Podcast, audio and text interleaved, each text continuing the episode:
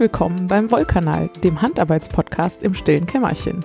Wir sind Frieda und Laura und wir begrüßen euch ganz herzlich zur siebten Folge. Heute haben wir für euch die Segmente Spinnzeug, Strickzeug, Kaufzeug, gelerntes Zeug und das gute Zeug. Und bevor wir damit anfangen, haben wir auch noch ein kleines bisschen Hausmeisterei. Äh, wir haben nämlich ganz tolles Feedback von euch bekommen und äh, wir würden gerne auf äh, zwei Dinge kurz vorher eingehen, weil da habt ihr vielleicht auch was von. Ja, genau. Ähm, und zwar habe ich beim letzten Mal ja mein Leid geklagt, dass ich meine beiden Geschwister, also mein Bruder und meine Schwester, unabhängig voneinander einen Ringelschal von mir, also nicht ganz explizit, aber schon irgendwie schon äh, deutlich einen Ringelschal von mir gewünscht haben. Ähm, und dass ich das ganz äh, schlimm finde, weil es erstens langweilig ist und zweitens so viel Fädenvernähen äh, mit sich bringt. Aber wenn man schlaue Hörer hat, dann, allerdings, dann sagen die einem, äh, wie man Teile davon vermeiden kann. Und zwar hatten wir da drei Ideen zu. Die erste Idee war, ähm, den Schal einfach in die Runde zu stricken. Die Idee kam von ähm, Yggdrasil82. Mhm, vielen Dank. Dankeschön, genau an der Stelle, weil dann gibt es ja ein Innen. Genau. und ein Innen ist immer schön, wenn man äh, Fäden hat. Ja, und ich habe so auch schon Sachen gestrickt tatsächlich. Ja.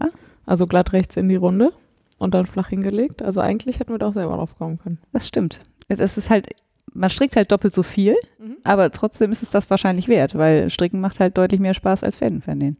Ja. Hm. Ähm, dann gab es noch eine zweite Idee, das war ähm, einfach einen Russian Join machen. Also sprich, äh, für alle, die nicht so genau wissen, was das ist, äh, man ja, wie macht man das jetzt ohne Bild? das finde ich nicht so einfach zu beschreiben. Ähm, man hat Farbe A und Farbe B mhm. und legt die quasi in Schlaufen umeinander. Äh, also, dass das eine Ende quasi wieder zurück mhm. in die gleiche Richtung zeigt. Äh, nee, beide Enden zeigen wieder zurück in die Richtung ihrer eigenen Farbe. Und dann ähm, werden die mit Spucke aneinander gefilzt. Quasi, ja. Quasi. Das kann man, glaube ich, auch noch in ähm, etwas ausgearbeiteterer ähm, Form machen, indem man Teile von den Fäden irgendwie abschneidet, damit das hinterher nicht so doppelt mhm. dick ist und sowas. Ähm, aber man hat halt hinterher eine ähm, einen durchgehenden Faden, äh, ein der einfach die Faden, Farbe wechselt. Genau, der einfach an einer gewissen Stelle, also wie ein, wie ein eingebauter Farbwechsel quasi. Ähm, wenn man, das muss man natürlich auch einmal machen am Anfang, ist aber vielleicht trotzdem netter als Fäden vernähen. Ja, wahrscheinlich. Vor allen Dingen, weil Fäden vernähen bei Schals, ja, das, äh, das Blöde ist ja, dass man das, also beim Pulli finde ich es nicht so, nicht so schlimm, weil da muss man es nicht so hübsch vernähen, wenn man es innen macht, aber ja. beim Schal sieht man halt beide Seiten und deswegen ist das natürlich auch äh, ziemlich schlau. Der Tipp kam von Käthe, auch nochmal Dankeschön. Und dann gab es noch einen, äh, einen dritten, fast schon Hack, könnte man sagen ja. an der Stelle. Äh, das war nämlich, äh, ja, äh, warum spinnst du denn die Wolle nicht einfach so, dass die Ringel macht? Das ist auch ziemlich da. berechtigte Frage. Ja. ähm, das ist eine sehr, sehr gute Idee. Ähm, ja, äh, weiß ich nicht, warum ich das nicht mache, weil ich, weil ich nicht drauf gekommen bin, wahrscheinlich. Und von wem die Idee kam, haben wir, wir haben jetzt gerade beide versucht, das nochmal zu finden und haben aber den ähm, äh, den. Wir glauben, es ist auf Instagram ja. gewesen und wir vermuten, es war ein Post, auf den wir geantwortet haben und entweder wir sind zu blöd, das wiederzufinden oder das kann man irgendwie nicht mehr wiederfinden, wenn das mal rausgescrollt ist. Ich glaube, es Kommentare. ist jetzt zu lange her, um es nochmal ja. wiederzufinden. Aber es tut uns leid. Ja, wir haben uns gefreut. Mal, ja, nächstes Mal schreiben wir es auf. Also, äh, falls du den Tipp mit dem Spinnen hattest, melde ich doch nochmal. Ja. Liefern wir das auf jeden Fall nach. Ja, der war wirklich da, also so, äh, ja, das macht ja wahrscheinlich auch noch mega Spaß ja. sich da zu überlegen, wie man da einen guten, ja. zackigen Farbwechsel hinkriegt, einfach kettengezurnt oder so. Ja. Ja. Ja. Ja. Hast du doch jede Menge Optionen. Ja, äh, was immer noch nicht dazu führt, dass ich es Lust habe, ein Jahr lang geradeaus zu stricken, aber ja. vielleicht kommt das ja noch. Ja, ja vielleicht. Ja. Äh, ja, genau. Und dann hat äh, Tini auf Reverie ähm, das Thema mit den Knit-Hacks aufgegriffen äh, und mich quasi an was erinnert, was ich schon mal gelernt und dann wieder vergessen hatte.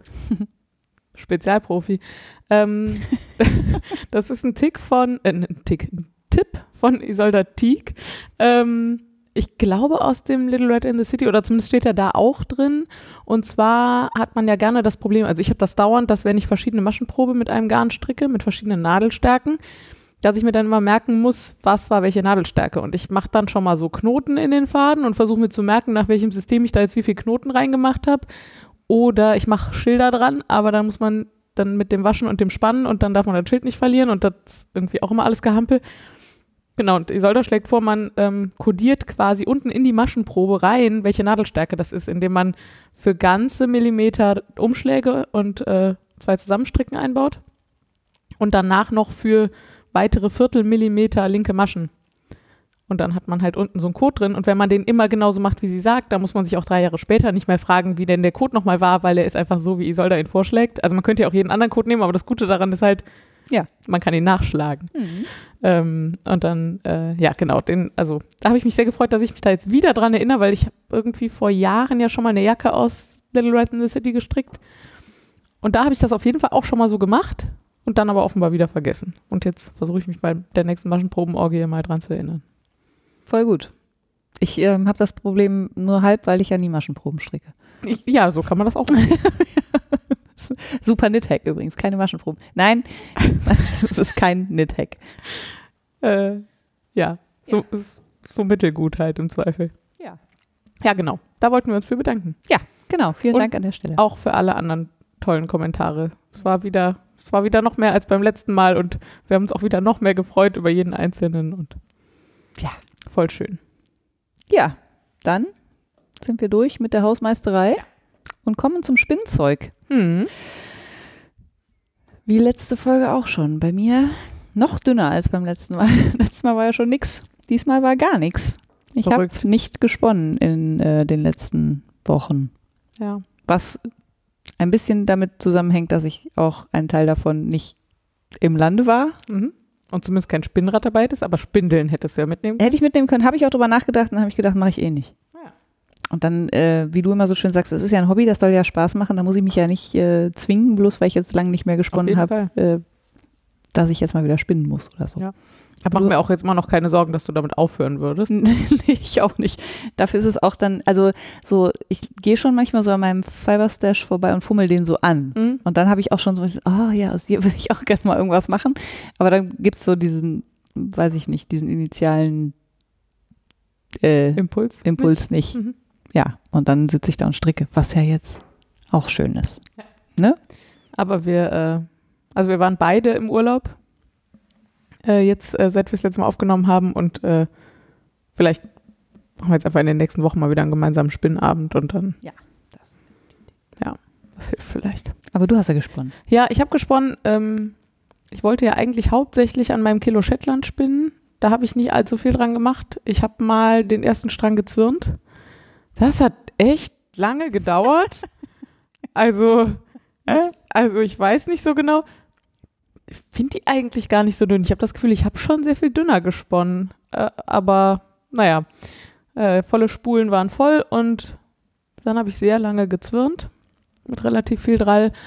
Und da bin ich bisher ganz glücklich mit. Ich habe es noch nicht gewaschen. Vielleicht warte ich damit auch noch. Das liegt jetzt hier und motiviert mich weiterzumachen. Ähm, ich habe offensichtlich ziemlich ungleichmäßig gesponnen. Zumindest hatte ich auf der einen Spule noch sehr viel Rest. Also es könnte dicker gesponnen gewesen sein. Es könnte auch sein, festere Bremse und deswegen fester gewickelt mhm. quasi, dass einfach mehr Meter auf der Spule waren oder so. Ich habe nicht gewogen vorher. Naja, aber äh, ich werde jetzt einfach die nächste Spule voll machen und dann den Rest von der einen mit der nächsten und dann rotiere ich das immer so durch und das passt schon. Ich denke auch.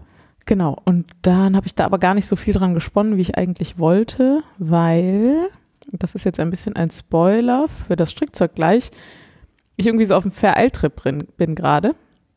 Und ähm, ich habe hier noch liegen gehabt äh, Corridale im Kardenband in ganz vielen verschiedenen Farben. Ähm, das ist, glaube ich, eigentlich von World of Wool aus, ähm, aus England. Die haben das wirklich in, keine Ahnung, 20, 25 Farben oder so, also so in Naturtönen, in quietschbunten Tönen, in so melierten Tönen. Ähm, und das muss man aber nicht in England bestellen, wenn man da Interesse daran hat, sondern die Birgit von Knit Art, die hat das da. Und ich glaube, die hat sogar alle Farben oder zumindest unfassbar viele von ja. diesen Farben da.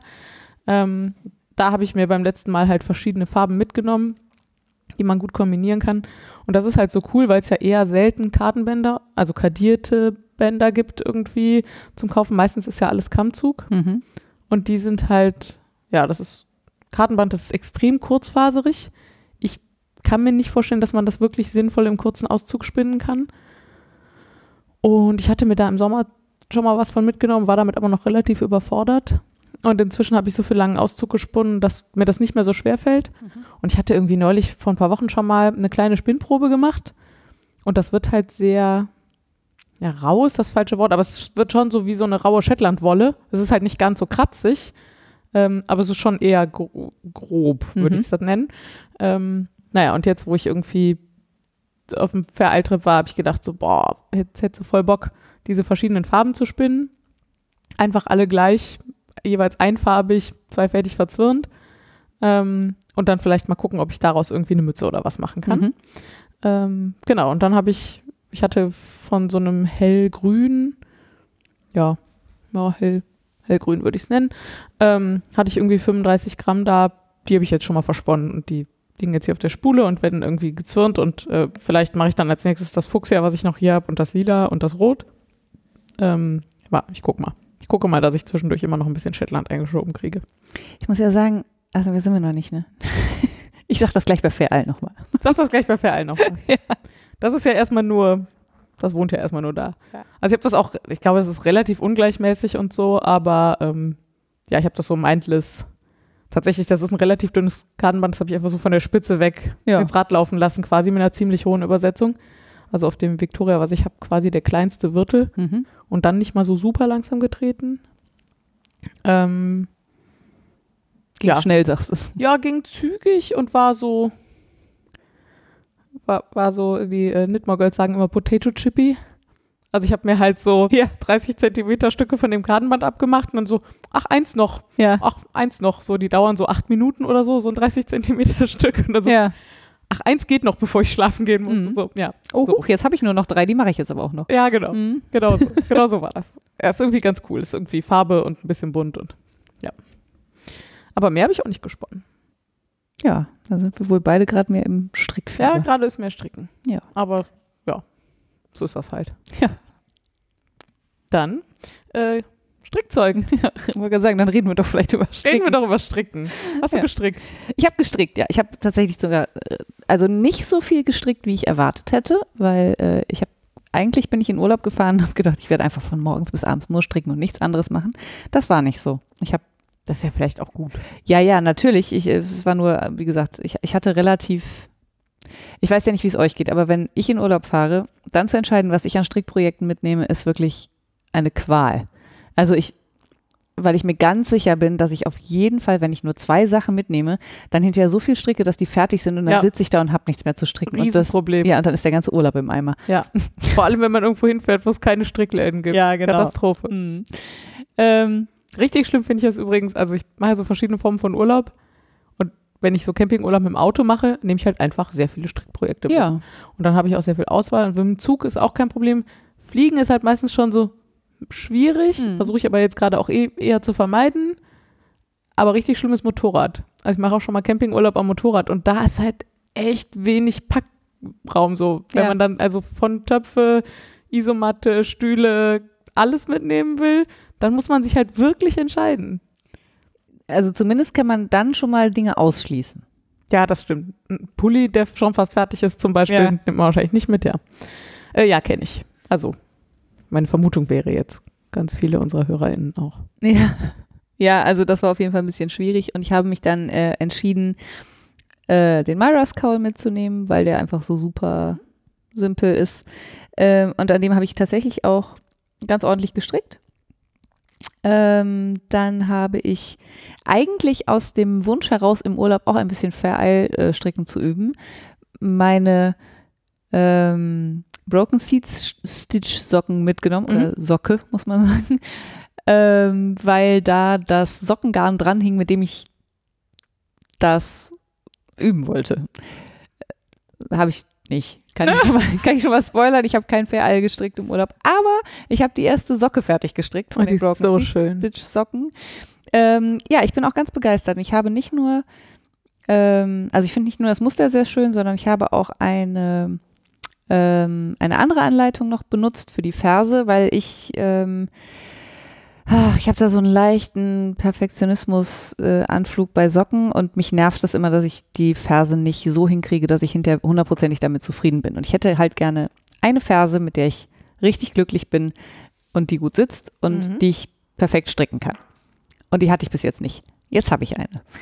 Und das ist äh, eine andere Anleitung und die heißt, glaube ich, also ich verlinke die natürlich, aber äh, Toe Up Socks with Gusset and Heel of Choice. Also man, es ist eine sehr textlastige Anleitung. Ähm, es lohnt sich aber, das zu lesen, weil da wird immer erklärt, warum die Dinge jetzt so gemacht werden, wie sie da jetzt gemacht werden und warum das vielleicht anders ist als bei einer anderen ähm, Verse oder so. Und das hat mir sehr geholfen, weil ich habe immer Löcher, Löchlein an der Seite gehabt und dann alles ausprobiert von dazwischen eine Masche aufnehmen oder die Masche aus der Reihe darunter und so. Und das hat bei mir alles, entweder hat es das Loch geschlossen und sah dann aber scheiße aus, weil es irgendwie die Maschen überkreuzt und dann war das so, sah das hässlich aus. Oder es war immer noch ein Loch drin und so. Ich war auf jeden Fall nicht zufrieden. Und damit bin ich jetzt wirklich sehr zufrieden. Ich kann jetzt äh, zumindest eine Ferse stricken, mit der ich 100%ig zufrieden bin. Das war sehr schön. Und das habe ich auch gemacht und eine Socke fertig bekommen. Muss da mal, ich glaube, ich muss die mal Probe anziehen. Ja. Ähm, also weil zum einen hab, also ist ja lustig, weil ich sonst auch immer so ein Perfektionismus-Monk bin, Mhm. aber zumindest die Sockending habe ich nicht so extrem wie du. Mhm. Also ich bin da, glaube ich, ich kann da besser drüber hinwegsehen, äh, über diese Löcher an der Seite. Ähm, ich habe ja immer das Problem, dass mir die allermeisten Fersen einfach nicht passen. Also du sagst eben, dass die gut sitzt, aber das ist halt irgendwie vom Fuß abhängig. Ja, ja, äh, bei mir. Ja, okay, Ja. dass sie bei dir gut sitzt, genau. Ähm, weil ich habe immer das Problem, so Bumerangferse und so, dafür ist mein Spann einfach zu hoch. Und ich Mhm. habe dann so an der, an dem Umfang zwischen Ferse und Spannend. Spann Ja. äh, ist das dann immer zu eng. Äh, und ich bin sehr gespannt. Ja. Vielleicht kann ich die einfach mal Probe anziehen. Also die hat auch noch so ein, so ein extra ähm, Feature. Da werden nämlich beim, also der Zwickel wird ganz, no- also es ist eine Toe-Up-Ferse, ne? also man fängt bei der Spitze an. Ähm, und da wird der Zwickel wird halt normal zugenommen, aber in der letzten Reihe vom Zwickel wird halt nicht nur am Rand noch eine Masche zugenommen, jeweils rechts und links, sondern über den ganzen Zwickel, ich glaube alle zwei Maschen eine. Mhm. Und dadurch wird der Zwickel halt am Schluss Super dehnbar. äh, stark, äh, also geht sehr steil hoch Mhm. quasi. Und das wird hinterher auch alles wieder weggestrickt, also ganz normal eigentlich. Führt aber dazu, dass es an der Stelle, die da jetzt bei dir eigentlich immer zu eng ist, nicht zu eng ist. Zumindest jetzt bei mir nicht. Und sie hat diesen, diesen Plupp-Effekt. Ich weiß nicht, ob du weißt, was ich meine, wenn du die anziehst und du ziehst die dann nicht irgendwie so gedehnt drüber, sondern die Ferse macht so Man flupp, rutscht so in die Ferse rein. wenn die ja. da so reinflutscht. Äh, das hat diese Socke und das äh, finde ich, also wie gesagt, ich bin sehr glücklich mit dieser Socke. Es ist erst eine, deswegen kann ich sie noch nicht tragen, aber äh, die zweite wird auf jeden Fall gestrickt. Und sie sind sehr hübsch. Ich mag sie auch. Ähm, dann habe ich noch zwei Sachen angeschlagen. Ähm, ach so, nee, ich habe noch, äh, ganz vergessen, ich habe eine Mütze noch gestrickt und zwar aus den äh, Resten von dem Architecture Shawl. Da hatte ich noch so ein, ich kann mir überlegen, ein Viertelknäuel übrig. Also so 50 Gramm. Äh, ja, so, oder so 46 oder irgendwie sowas. Nee, stimmt das? Ja, doch, das stimmt. Ähm, und habe das zusammen mit, also das ist ja so ein Oliv, äh, Olivenöl grün, gelb, so. Ähm, und habe das mit einer Kontrastfarbe in dunkelblau Mhm. zur ähm, Brioche Rub Mütze verstrickt. Das ist eine Anleitung von Katrin Schubert, die wirklich sehr viele schöne Brioche-Anleitungen hat. Mhm. Ähm, und ich mag besonders ihre Mützen. Hat auch, ähm, also ich habe das erste Mal so zweifarbig Brioche wirklich was anderes gestrickt als ein Schal, nur so geradeaus, sondern So auch Muster so mit, halt. ne? ja, Also, und mit Zunahmen und Abnahmen und so. Es war zwischendurch ein bisschen, anstrengend ist ja relativ, aber äh, ein bisschen fummelig, sagen wir mal so. Wenn man halt gleichzeitig drei Maschen zusammenstrickt und aus den drei zusammengestrickten dann schon wieder drei rausstrickt, dann ist halt so ein bisschen fummelig. Aber es war eine sehr abwechslungs, ein, ein sehr abwechslungsreiches, auf Englisch sagt man Knit, sagt man auf einen Strick. Ja, Sehr ich sag ja gerne ein Strick. Sehr schön. Ja. Ähm, das einzig Blöde, was ich daran. Achso, dann hatte ich äh, nach dem Stricken hatte ich äh, kurz gedacht, oh nein, die ist viel zu kurz. Und dann habe ich sie äh, gewaschen und gespannt und sie ist nicht zu kurz. Aber. Ja, es gibt aber was, was nicht so gut ist. Ich habe nämlich festgestellt, ich trage keine Mützen. Ja. Was irgendwie blöd ist. Weil eigentlich ist mir meistens kalt am Kopf, aber ich habe halt auch meistens so einen Knödel auf dem Kopf. Also so ein, so ein Und damit meinst du deine Haare? Haare, ja, ja. Also ich mache die Haare halt meistens hoch zu so einem Knubbel und da kann man halt keine Mütze drüber ziehen. Da müsste ich wahrscheinlich so einen stricken mit einem Loch oben, aber das ist dann auch immer so ein bisschen, hm, keine Ahnung. Vielleicht muss ich mich mal mit Stirnbändern auseinandersetzen oder sowas. Ich finde es sehr schön, dass dir das erst aufgefallen ist, nachdem Ja, du die Mütze fertig Ich gestrickt hast. weiß. Zumal du neulich, also vor ein Auch paar schon. Folgen, als du mal diese Einhornmütze-Probe anprobiert hast, auch schon sagtest, ach, Mützen, aber ich trage ja nie welche. Ja, und dann habe ich gedacht, ich könnte ja einfach welche tragen. Ja, das stimmt. Und das stimmt Könntest ja du auch, auch. Aber ich mache es einfach nicht. Es ist wirklich, ich weiß nicht, woran das liegt. Vielleicht muss ich das üben oder so. Mhm. Mützen Man kann tragen. sich sowas angewöhnen. Eine Frage der Gewohnheit wahrscheinlich. Ja, und auch des Wollens wahrscheinlich. Ja, wie, ja. Ja, jetzt habe ich auf jeden Fall eine sehr schöne Mütze und jetzt muss ich mal gucken, ob ich das hinkriege, die auch zu tragen. Ähm, aber sie gefällt mir tatsächlich sehr, sehr gut. ja. Auch wenn du sie anhast. Ja, auch wenn ich sie anhabe, aber ja, wenn ich sie nicht anhabe, so, hm, ja. Ja, ich muss aber sagen, also es ist ja hier auch gerade wieder relativ warm im Rheinland. Ist auch nicht unbedingt Mützennot gerade. Nicht, nee, und es ist auch nicht windig oder so, Ja. es ist, äh, und auch nicht nasskalt und so. Es ist äh, ganz angenehm, das stimmt.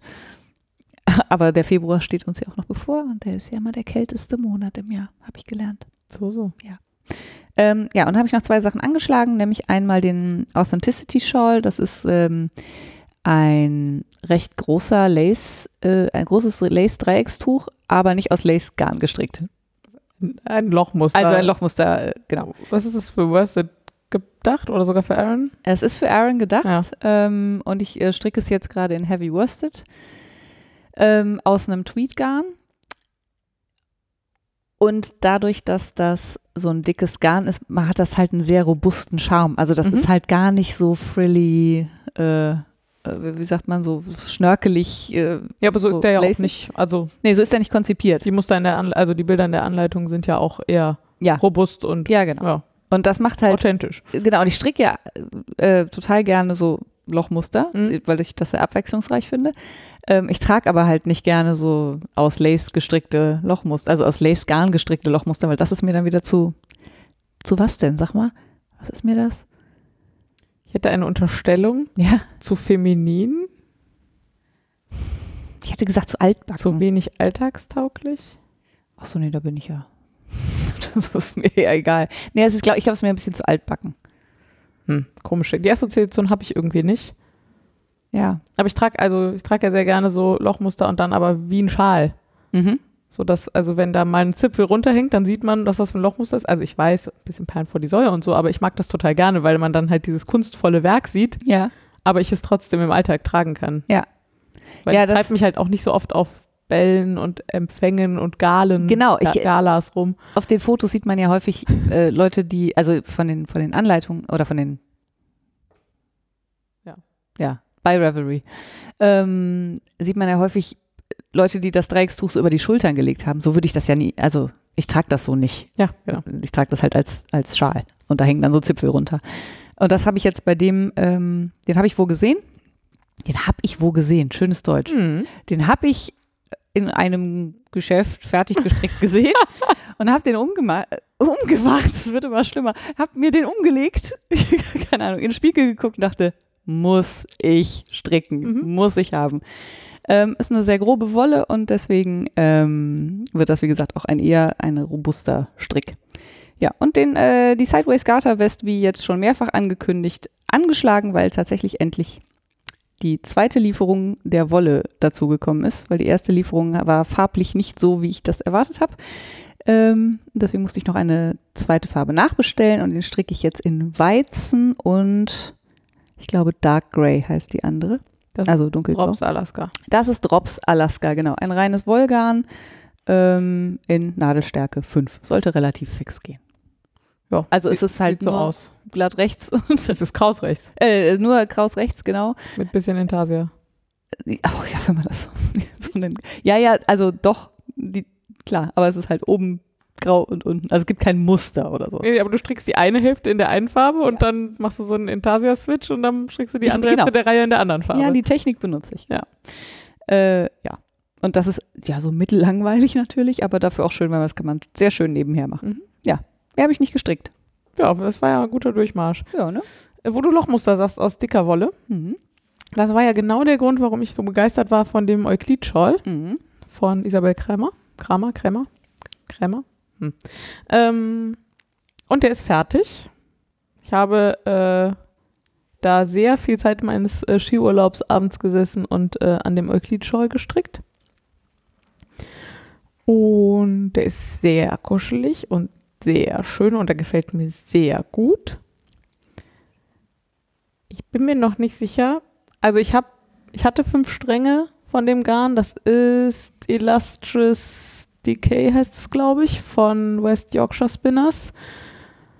Falkland und Alpaka. Ähm, und ich hatte fünf Stränge und ich habe jetzt nur knapp über vier gebraucht. Und ich hatte, ich wollte ihn gerne groß haben. Und der ist allerdings auf den Bildern von der Anleitung wirklich sehr groß. Und ich hatte Sorge, wenn ich ihn sehr viel größer stricke, als er in der Anleitung ist, dass er dann vielleicht nachher zu groß wird. Ähm, und ich hatte auch so von den Metern ausgerechnet, dass er so wie er in der Anleitung ist, auch fast fünf Stränge brauchen müsste. Das war von der Lauflänge her nicht ganz einfach. Ähm, ja, und jetzt habe ich ihn fertig gemacht. Und er könnte für mich deutlich größer sein. Er ist noch nicht gewaschen und gespannt. Das mache ich jetzt auf jeden Fall erstmal. Ähm, das ist ein Lochmuster, man kann das also spannen. Ich will den jetzt aber auch nicht tot spannen. Mhm. Mal gucken. Ich denke, ich werde am Wochenende dazu kommen. Also ich habe die Fäden noch nicht vernäht. Ähm, ich werde den am Wochenende mal waschen und dann vielleicht mal auf mein Bett spannen. Also ich werde den auf jeden Fall schleudern. Und dann, genau, ist, glaube ich, auf dem Bett eine gute große Fläche, wo ich auch so ein bisschen frei formen, mal gucken kann, in welche Richtung ich den wie ziehe, weil er ist halt in alle Richtungen sehr elastisch. Ja. Und ich hätte natürlich gerne, dass das ist so ein Gitter, so ein, so ein quasi sechseckiges Gittermuster. Ähm, ich hätte gern, dass das so von den, äh, wie sagt man denn? Ja, genau, von den Winkeln und von den Proportionen her ungefähr so bleibt, wie es jetzt ist. Da muss ich ein bisschen experimentieren. Also es könnte eventuell sein, ich mache die sehr breite und sehr langweilige zwei rechts, zwei links Rippenkante nochmal auf, aber vielleicht auch nicht. Die ist auch, also das klingt jetzt so nach, also Kante klingt ja so nach 10 Reihen, aber das sind ja eher so Das sind sowas wie 100 Reihen. 50 Reihen. 50 Reihen. Ja, gut. Ja. Genau. Aber äh, ich bin sehr überrascht, dass ich den einfach so durchgezogen hat, weil der bis zum Schluss einfach immer noch total geil war. Der hat einfach total Spaß gemacht zu stricken. Kennst du das, wenn du am Ende von einem Strickstück traurig bist, weil du dich verabschieden musst von dem Strickgefühl? ja. Ja, das habe ich da ganz doll. Mal gucken. Du könntest noch andere Sachen mit dem Muster stricken. Ja, ich will also Noch vielleicht noch, ein mal eine Babydecke oder so. Oder? Ja, ach stimmt, da hatten wir drüber gesprochen, ne? Babydecke. ja, ich muss mich mal damit auseinandersetzen, wie man das vielleicht auf rechtwinklig umrechnen könnte und dann Mhm. Irgendwie so. Mal Mhm. gucken. Ja, aber sehr schön. Ich bin sehr zufrieden mit dem Garn und mit dem Schal. Ähm, ja, dann habe ich gestrickt. Ich habe beim letzten Mal erzählt, dass ich mir im Atelier Tuku-Sockwolle mitgenommen habe. Finnische, bunte, sehr robuste Sockenwolle. Ähm, in grün, blau und magenta würde ich es nennen. Ähm, und wollte daraus Socken stricken und hatte dann das Gefühl, ach, das wäre ja eigentlich eine lustige Idee, da mal Vereil draus auszuprobieren und habe dann gedacht, ich stricke da so schmale Vereilmuster rein und wenn es gut funktioniert, dann stricke ich mehrere und wenn es nicht so gut ist, dann nur eins und oder ich mache es wieder auf oder so. Ja, und das war ein ziemliches Gehampel tatsächlich. also ich habe vor vielen Jahren schon mal ein bisschen was mit Vereil versucht und das war aber irgendwie keine gute Erfahrung und da habe ich mich jetzt jahrelang nicht mehr rangetraut. Ich habe aber letztes Jahr im Frühjahr oder so schon mal gedacht, du gehst das jetzt mal anders an. Ich hatte so einen Plan. Ich habe für so viele Dinge einen Plan habe. Ich habe gedacht, sagen ganz viele, dass, also man kann für Eier im Prinzip zwei Fäden über einen Finger oder je einen Faden über einen Finger der linken und einen Finger der rechten Hand stricken. Und ich hatte das früher zwei Fäden über meinen normalen Strickzeigefinger versucht und es gibt aber relativ viele Leute, die sagen, dass es irgendwie Vorteile hat, wenn man halt einen links, einen rechts hat. Ähm, und da mein Hauptproblem immer war, dass wenn ich mit der einen Farbe mehr stricke als mit der anderen, dass die Fäden dann aneinander vorbeirutschen müssen, weil sie ungleichmäßig viel nachgefüttert werden müssen. Ich gedacht, das wäre ja vielleicht ein Versuch wert und habe das ganz kurz versucht irgendwann letztes Jahr und habe das sofort wieder sein gelassen und habe dann Topflappen einfach, also ich stricke normal mit links, Continental, Mhm. äh, und habe dann einfach zwei Topflappen kraus rechts mit der anderen Hand gestrickt. Und habe einfach ganz tapfer, das war am Anfang echt mühsam, so äh, äh, ähm, äh, habe mich da einfach erstmal nur auf die rechte Hand konzentriert. Und das ist jetzt auch wieder ein Dreivierteljahr her, aber das ist ja das Tolle an so motorischem Gedächtnis. Ja. Meine Finger konnten sich offensichtlich erinnern. Und denen ist so, dass mir das jetzt total leicht gefallen ist, so grundsätzlich überhaupt mal auf jeder Hand einen Faden zu haben. Mhm. Genau, und das war echt cool. Und das war sehr viel flowiger, als ich befürchtet hatte. Also ich glaube, ich habe den ersten noch, weil ich Sorge hatte, sagen immer alle, oh Gott, Nadelspiel und äh, mach das nicht mit Vereil und äh, so. Ich, eigentlich bin ich aber Nadelspielstricker, wenn ich Socken stricke. Also habe ich den ersten noch auf der Rundstricknadel gestrickt, den zweiten dann aber schon auf dem Nadelspiel, weil das irgendwie einfach mein Modus ist. Ähm, ja, und dann ist das irgendwie relativ dicke Wolle. Also ich habe die jetzt am Ende auf 3,25ern, glaube ich, gestrickt. Normalerweise stricke ich eher 2,5er. Mhm. Ähm, ja, und dadurch brauchte ich auch nicht viele rein. Und dann habe ich noch irgendwie, ach, keine Ahnung, relativ verhampelt eine Sock, eine Ferse da rein improvisiert, die so halb Vanilla is the New Black war, aber nicht komplett, weil das irgendwie, ach, ich weiß auch nicht, habe ich mir irgendwie lustige Dinge ausgedacht. Die sitzen super, die sehen sehr komisch aus, wenn man sie, äh, Sie liegen. wenn sie liegen, genau. Also wenn ihr Lust habt, ihr könnt auf Ravelry auf meiner Projektseite, die ich verlinke, äh, mal gucken. Das sieht relativ unförmig aus, aber sie passen super, sie sind super warm, ich liebe sie, sie machen gute Laune, weil sie sind quietschbunt. Und ich hatte ganz viel Spaß beim Stricken und es ging mega schnell. Also ich habe die mittwochs mittags angeschlagen, mittwochs abends nochmal gerippelt, Donnerstagmorgen nochmal angeschlagen und Dienstagabend waren die fertig. Beeindruckend. Kann man sich ja nicht beschweren eigentlich. Nee. Das war ziemlich cool, ja. Ähm, dann habe ich, ich, äh, diejenigen von euch, die äh, uns auf Instagram folgen, haben vielleicht schon ein Foto gesehen. Ich habe ja Oder zwei. Weihnachten meinem Patenkind einen Pulli gestrickt und für die Puppe den gleichen Raglan von oben quasi improvisiert auch gestrickt. Also habe Maße von der Puppe genommen und habe ähm, dann so Maschenprobe von dem großen Pulli und dann so, okay, dann müsste ungefähr und Raglan von oben kann man ja grundsätzlich alles rechnen und mh, so ungefähr. Und das hat echt super funktioniert für die Puppe damals. Damals. Ähm, ja, und jetzt war, stand ja ein Skiurlaub an. Und wir haben da so ein Ding bei uns in der Familie. Ich finde das sehr schön. Confession Time. Genau. Ähm, wir haben da so ein Teddybär-Ding. Wir haben alle Teddybären und wir, Und nicht nur einen. nee, nicht unbedingt nur einen. Also wir waren jetzt mit drei Leuten im Skiurlaub und es waren vier Teddybären dabei. Und das war auch schon voll klar. Das ist so ein bisschen wie in Schottland, mehr Schafe als Einwohner. Genau. Das, das schadet auch nicht. Also wirklich.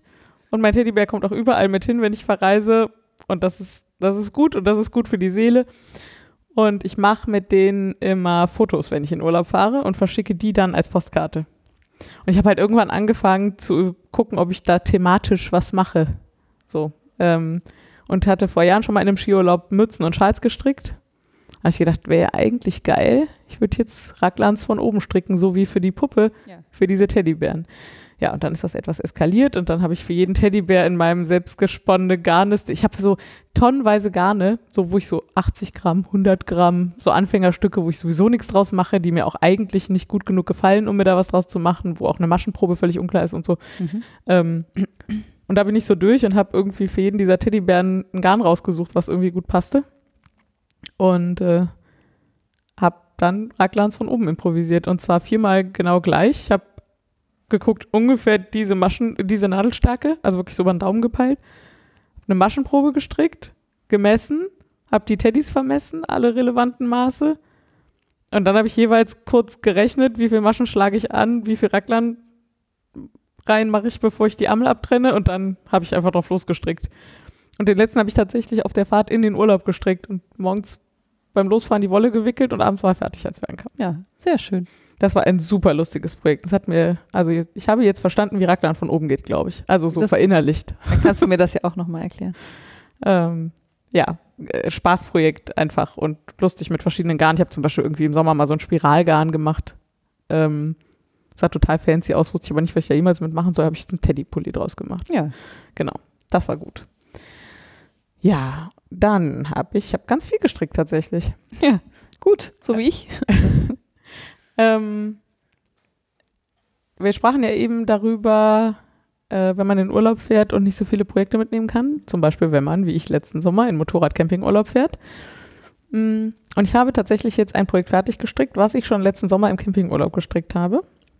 Und zwar war ich irgendwann letztes Jahr im April mit euch im Atelier. Hm.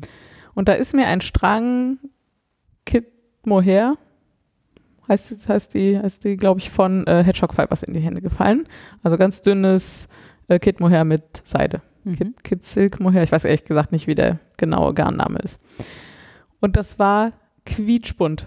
Das war neonorange, neonpink und neongelb und ein bisschen neonrot. Mhm. Und ich hatte sowas noch nie gesehen. Es war völlig absurd. So ein quietschiges Mohairgarn in so Quietschfarben. Es hat geschrien ohne Ende. Mhm. Und ich musste sofort an meine Mutter denken. So, Weil die so quietscht und schreit? nee, weil so, das ist ja schon ein Statement. Und so Mohairgarn in so Neonfarben Neonfarben, und ja. so. Also irgendwie, das muss man tragen können und das muss man auch tragen wollen. Und äh, ja, da musste ich an meine Mutter denken. Und dann bin ich erstmal eine Stunde durch diesen Laden damals gelaufen, habe überlegt, womit kann ich das kombinieren. Und bin am Ende gelandet bei einem ganz, ganz hellgrauen ähm, Alpaka-Garn von Isaga. Hm. Das heißt Alpaka 1. Und wir haben eben nachgeschlagen, Mhm. warum das eigentlich Eisen heißt. Und ich erzähle euch das jetzt kurz, weil ich das so lustig fand eben. Offensichtlich gibt es bei Isaga so Nummern. Und wenn zwei Garne die gleiche Nummer haben, dann geben sie ungefähr dieselbe Maschenprobe. Also dann kann man sie quasi miteinander verstricken. Man kann aber auch Garne kombinieren, deren Zahlen addieren und hat dann eine Maschenprobe, die so ist wie die Zahl, die da rauskommt. Also man kann ein Isaga-Garn 1 mit einem Isaga-Garn 2 zusammen verstricken. Dann hat man die gleiche Maschenprobe wie mit einem Isaga-Garn 3, behaupten sie zumindest. Sehr abgefahren. Äh, ja. Schön, schön mitgedacht auch. ja, total. Also das äh, Garn, was ich da habe, das Alpaka 1, das ist super, super dünn. Und ich habe das zusammen mit dem super dünnen Mohair mit viel zu großen Nadeln gestrickt, also so Fünfer Nadeln mit so super dünnem Lacegarn. Und dann aber glatt rechts das einfachste, simpelste, stumpfeste Dreieckstuch, was man sich vorstellen kann. Also so gleichschenkliges Dreieck. Äh, und breite hellgraue Streifen und dazwischen immer vier Reihen von diesem Neon-Orange. Und mehr hätte es auch nicht sein dürfen. Ja. Ähm, genau, und dann habe ich, also ich habe, das sind 100 Gramm Alpaka gewesen und 50 Gramm von dem Mohairgarn. Und ich habe halt gestrickt, bis das Alpaka alle war. Mhm. Und das ganze Ding wiegt jetzt 113 Gramm und ist, die lange Seite sind ungefähr zwei Meter und die kurze sind etwas mehr als einer. Ja. Und das ist echt, also es ist sehr groß. Es ist sehr aber groß. wahnsinnig leicht. Das ist sehr leicht und das, ähm, es hat sich natürlich wirklich gezogen. Also insbesondere die linken Reihen waren wirklich sehr lang. Da habe ich im Sommer irgendwann angefangen, Combined Knitting zu machen. Genau, und jetzt äh, schlage ich den Bogen zurück. Das hatte ich auch im Sommer schon mit im Campingurlaub. Weil das halt super ist, weil das ganz wenig Platz wegnimmt und quasi unendlich viel Strickspaß daraus, ja. daraus kommt. Ja, also den größten Teil dieses Tuchs habe ich im Sommer im Urlaub gestrickt, weil ich da halt nur dieses eine Projekt mit hatte, weil ich eben nicht so viel Platz hatte. Genau, und dann ähm, hatte ich das eine Weile im Büro und dann wurden die Reihen aber immer länger und dann konnte man nicht mal eben noch eine Reihe stricken, weil mal eben noch eine linke Reihe hat halt 20 Minuten gedauert. Genau, so. Und jetzt hatte meine Mama aber Geburtstag und da musste es fertig werden und dann stellte ich auch relativ bald fest, dass ich hatte noch so wie 15 Gramm, aber da war dann auch schon jede Reihe ein Gramm. Hm, na gut, Ja. und dann habe ich irgendwie noch sieben Reihen gestrickt oder sowas und dann habe ich abgekettet. Ja, das war sehr schön und ich glaube, das ist auch sehr gut angekommen. Ich habe es ja einmal umge umgelegt und es war wirklich so. Also erstmal sehr dekorativ. Äh, Hätte ich jetzt, also ich mochte das sogar auch an mir, was mich überrascht, weil ich würde das, also ich käme nicht auf die Idee, mir sowas zu stricken oder zu kaufen. Mhm. Ähm, aber es war auch wirklich sehr angenehm zu tragen, weil es einfach kein Gewicht hat. Also Mhm. so, ich, so gern ich Schals mag, die ziehen halt trotzdem am Nacken irgendwann. Und da, also das, das zieht in 100 Jahren nicht. Und man kann sich das halt umlegen für den Sommer und Ja. man kann es sich falten und als Schal umlegen Ja, und alles. so. Und also ich überlege mir tatsächlich sowas auch noch zu stricken und dadurch, also ich stricke eigentlich sehr regelmäßig, ohne dass ich da jemals was für getan hätte. Mhm. Aber diese Fünfer Nadeln mit diesem unfassbar dünnen Garn, das hat zumindest bei mir dazu geführt, dass das super unregelmäßig wurde. Und das macht aber einen total schönen Charme irgendwie, Ja, weil das ja sonst kein Muster hat. Ja. Dadurch ist es auch überhaupt nicht verspielt oder so. Ja. Ähm, das hat mir sehr gut gefallen. Das war irgendwie so völlig improvisiert damals, aber ähm, sowas in die Richtung stricke ich mir, glaube ich, irgendwann auch nochmal. Mhm. Ja, und weil ich noch nicht genug am Stück rede, habe ich dann diese Woche auch noch Socken angeschlagen. Und zwar lustigerweise ähm, habe ich, ich glaube Freitag oder Samstag, so kurz vor der Rückfahrt oder so, ähm, habe ich aus dem Regia Jack Merino, die ich mir neulich gekauft habe in Leipzig, ähm, habe ich Socken angeschlagen und nachdem das mit den Tuku-Socken so gut funktioniert hat mit dem Vereil, wollte ich dann jetzt mal richtige Vereilsocken stricken. Und eigentlich wollte ich das erst nach dem Urlaub machen, aber dann hatte ich auf einmal hatte ich so einen Rappel, dann musste ich das noch im Urlaub anschlagen und habe dann ähm, online quasi durch das Socksbook gestrickt, äh, geguckt von Stine und Stitch, äh, welche mir da gefallen, welche zweifarbig sind, für diese beiden Farben gut geeignet sein könnten und ähm, genau, habe dann die Socks Nummer 21 angeschlagen. Das ist, der äh, Schaft ist dunkel, dann kommt, äh, der, das Bündchen ist dunkel, dann kommt der Schaft über, ist so ein Hahntrittmuster quasi ähm, dunkel und hell einfach abwechselnd und dann geht es kurz über der Ferse einfach mit hell weiter und der Rest des Fußes ist dann hell. Also relativ schlichtes Design, aber sehr effektvoll, wie ich finde. Und ich habe ja so ein dunkel, türkis und so ein hm, hellgrau Mint irgendwas. Mhm. Ähm, genau, die gefallen mir total gut zusammen. Ja, ich bin da jetzt beim ersten, ja, so an der Ferse, habe also den ersten Vereilschaft geschafft und es war super. Es war auch sehr Potato Chippy. So, noch eine Runde, noch eine Runde, noch eine Runde, noch, noch, noch eine Runde. Äh, super Muster kann ich total gut empfehlen, weil es nie mehr als drei Maschen am Stück in einer Farbe sind in dem Vereilteil und man es auch sehr schnell versteht. Also ich musste sehr schnell nicht mehr nachgucken und so. Äh, ja, und dann ist das irgendwie eskaliert, weil ich das Buch selber halt noch gar nicht habe. Und dann überlegt habe, es mir zu bestellen. Und dann habe ich äh, gesagt, ja, ich würde gerne irgendwas stricken. Und dann sagte Frieda, dass sie das Buch hat. Ja. Habe ich gesagt, oh super, das ist auf jeden Fall schneller, als wenn ich es bestelle. Kannst du mir das Montag mitbringen? Äh, genau, und dann äh, ja, war ich irgendwie total angefixt. Und dann habe ich auch noch entdeckt, dass es auf Instagram gerade ein Socksbook Kall gibt von Stine und Stitch. Äh, Socksbook Kall 19 ist da äh, der Hashtag. Und äh, dass ich da auch noch passend zu angeschlagen habe. Und da gibt es jetzt irgendwie dauernd auch noch Tipps von ihr und so. Und man kann sich schöne andere Leute, also Socken von anderen Leuten angucken. Schöne andere Leute, schöne andere Leute angucken. schöne Socken von anderen Leuten angucken und aber auch andere Leute haben auch schöne Socken. Ganz viele, die das halt auch dafür gerade erst anfangen, also die auch noch so Anfänger-Trouble haben und so. Äh, sehr, sehr schön. Naja, und dann äh, brachte Frieda mir das Buch mit und drückte mir auch noch so eine Kiste in die Hand. Also genau genommen sogar zwei. Ich, vielleicht erzählst du das? Ich Ach so, ja, ich habe vor, ähm, also ich habe mir das Buch bestellt vor sowas wie anderthalb Jahren, würde ich sagen. Vielleicht nicht ganz, aber sowas. Ähm, und äh, war dann, äh, also habe dann gesehen, dass es auch äh, so fertig dosierte ähm, sogenannte Socks-Boxes gibt. Also da ist dann ähm, genau für eine von diesen sehr, die sind ja sehr bunt, äh, also oder die, die ja für die diese Socks-Boxes äh, designt oder zusammengestellt wurden, die sind für die bunteren Muster und da sind halt vier Farben drin und die sind eben genau in den Mengen, die man da so ungefähr braucht. Ähm, plus und halt Nadelspiel halt, plus Anleitung. Genau, plus Nadelspiel plus Anleitung. Ähm, und war total begeistert und habe gedacht, ja, dann bestelle ich die natürlich direkt mit. Und damals hatten wir schon so ein bisschen über, also da gab es ja den Podcast noch nicht, aber da hatten wir schon mal so drüber gesprochen, dass wir eigentlich total gern Vereil äh, Ich fand die auch damals stricken schon und schön, die Sachen. Genau. Ja. Also wir fanden die super. Und habe ich gedacht, ach, das ist super, dann stelle ich der Laura direkt einfach auch noch so eine Box mit äh, und schenke ihr das zum Geburtstag. Und dann hat Laura aber in den Wochen danach so häufig gesagt, dass sie auf gar keinen Fall jetzt ver vereilstricken will. Da müsse sich mal richtig Ruhe und Zeit für nehmen und das mal in Ruhe lernen. Und äh, sie will das Schritt für Schritt angehen. habe ich gedacht, okay, das ist jetzt einfach ein blödes Geschenk. Da freut sie sich einfach nicht drüber und habe es im Schrank liegen lassen und habe gedacht, naja, irgendwann wird sie es wahrscheinlich gut finden. Mega ja, lustig. Und dann kam halt so, äh, du hier, die, also ich habe mir jetzt überlegt, ich glaube, ich möchte jetzt mal so Socken von und Stitch stricken. Und ich dachte, yes, Geduld zahlt sich aus. Ja, und dann hatte ich halt äh, ein, ein nachträgliches Geburtstagsgeschenk. Ja, weil, äh, ich habe jedenfalls ja. ziemlich dumm aus der Wäsche geguckt und ja. mich super gefreut. Ja, jetzt. Äh, Weil ich ja mal sagen muss, also äh, ich erzähle bestimmt irgendwann auch nochmal was über diese Socksbox und wie sich das dann gestrickt hat. Das Garn fühlt sich jedenfalls schon toll an. Ich war ein bisschen skeptisch, weil so Kisten ist ja schon mal so mhm. fieses Garn drin. Mhm. Äh, das fühlt sich super an. Äh, die Farben sind super. Aber das steht ja potenziell also die Kiste ist ja so eine Aufmachung, wie sie so dann in Buchhandlungen und so rumsteht. Ja. Und ich finde ja so, also dann so, keine Ahnung, Malboschi Häkelmütze in Fünfer Nadeln und einfach nach vorne und so, das kann man halt erklären, das kann man Anfänger in die Hand drücken, das ist ein nettes Mitbringsel. Ja. Aber Vereilsocken mit vier Farben, Ja.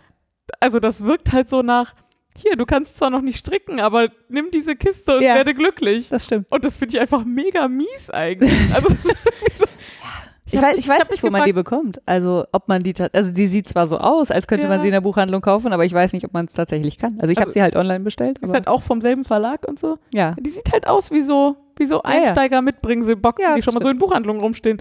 Und ich habe mich gefragt, ob da nicht schon Leute dran verzweifelt sind und entschieden haben, dass Stricken auf jeden Fall nichts für sie ist, wenn sie möglich, damit ja. angefangen haben. Schade und möglich. Ja. Naja, ja. Aber sie sieht, also die Box ist hübsch und die Wolle ist hübsch und ich freue mich sehr und ich bin gerade ganz im Fieber und Ich bin gespannt ja, ich auch. auf die Ergebnisse. Das war ein sehr langes Stricksegment. ja. Aber wir sind durch. Sind wir. Dann kommen wir jetzt zum Kaufzeug. Ja. Das wird zumindest bei mir mal wieder ein bisschen länger. Naja, so lang nicht, aber länger. Also. Eigentlich muss ich jetzt erst das gute Zeug erzählen, bevor ich das Kaufzeug erzähle. Nein, ich erzähle jetzt, was ich gekauft habe und beim guten Zeug hole ich dann vielleicht noch mal ein bisschen mehr aus. Also, ich habe gekauft, wie gesagt, für den Authenticity Shawl ähm, ein Tweed in Heavy Worsted. Ähm, stricke ich mit 5,5er Nadeln. Und das ist ein graues Tweed und es hat weiße, schwarze und hellbraune Stipsen. Mhm. Und es ist ein Single-Garn. Ähm, und es hat noch Spinnöl in sich, Mhm. was ich nicht, äh, also was ich so noch nie hatte. Das ist, ich habe erst gedacht, es sei äh, noch irgendwie Lanolin. Vielleicht besteht Spinnöl auch aus Lanolin. nicht, Nee, aber- ne? Nee. Ähm, aber so beim Stricken macht es auf jeden Fall schön weiche Hände. ähm, was aber dazu führt, also dass das Garn fühlt sich jetzt gerade noch so ein bisschen grob an. Mhm. Aber angeblich, wenn man es wäscht, flufft es auf und wird weicher und, und naja, mehr Volumen und so. Ähm, ich bin sehr gespannt. Ich weiß nur, dass ich ähm, das gesehen habe und es war mehr so Zufall, dass ich es gesehen habe, weil eigentlich wollte ich ein dünnes Tweetgarn kaufen. Und dann hat aber eine andere äh, Frau, die in dem Laden war, hatte ähm, schon dieses dicke Garn irgendwo bei der Besitzerin gesehen und dann hat die das auf den Tisch gestellt und ich habe das angeguckt, habe mich drauf gestürzt und gesagt, oh Gott, was ist das denn? Kann ich das auch kaufen? Und es war auf so einer großen Kone. Und sie hatte, also die, die andere Kundin hatte halt schon ähm, eine gewisse Anzahl an Gramm Mhm. reserviert, in Anführungsstrichen. Und ich habe nur gebetet, dass das Ding schwer genug ist, dass noch genug für mich und Mhm. meinen äh, Authenticity-Shawl drauf ist. Äh, War es dann auch. Sie hat mir also ähm, 300 Gramm von diesem wunderbaren Tweet verkauft und ich bin sehr verliebt und es, äh, bin sehr gespannt, wie er aussieht, wenn er, wenn er gewaschen ist, weil er sieht jetzt ungewaschen schon sehr hübsch aus. Ich bin auch super gespannt. Das ist natürlich, also es ist irgendwie sehr irritierend. Tweet ist ja sonst so sehr robust und stabil und so. Und dieses Single-Garn, Ja. also es ist irgendwie eine ganz merkwürdige Optikmischung so im Ja. Garn. Ich kann mir aber vorstellen, dass das traumhaft aussieht, wenn es verstrickt ist. Ich finde es wirklich sehr, sehr schön. Also es kommt auf Fotos leider nicht so gut rüber. Ich habe schon mal so ein bisschen davon bei Instagram gepostet, aber das ist einfach, da müsste ich schon sehr nah rangehen, damit man das sieht und es ist einfach so ein, auch so ein Lichteinfall-Ding Mhm. und so. Aber ich bin sehr verliebt in dieses Garn ähm, und habe im gleichen Laden noch zwei Sachen gekauft, nämlich ein kleines Mitbringsel für dich, Ja, auch ein Tweetgarn, nämlich das dünne Garn. das gab's auch noch. Ja, das gab's Im auch. selben Atemzug wie die Socksbox-Kiste. Ja, das, ja, Ja. aber das musste mit. Ähm, und zwar in einem recht knalligen Orange, hätte ich jetzt Ja. gesagt. Ja, Rost, Rost, ja. sowas dazwischen. Ja. Äh, mit auch sehr bunten Stipsen drin. Mhm. Ähm, und das ist ähm, eine sehr spannende Fasermischung, wie ich finde. Das ist nämlich Wolle und Mohair. Ja, richtig. 30 genau. Prozent Mohair und 70 Prozent Woher Wolle. sieht man zumindest im jetzigen Zustand gar nicht. Angeblich auch, aber auch nach dem Waschen. weil auch das halt noch so Spinn, also aus derselben Spinnerei, ne? Auch so Spinnöl drin hat. Ähm, und es wirkt auch überraschend ungleichmäßig, also so dick-dünn mäßig so, also mega interessante Optik. Ja. Und es sieht aber auch sehr viel dünner aus, als die Lauflänge suggeriert.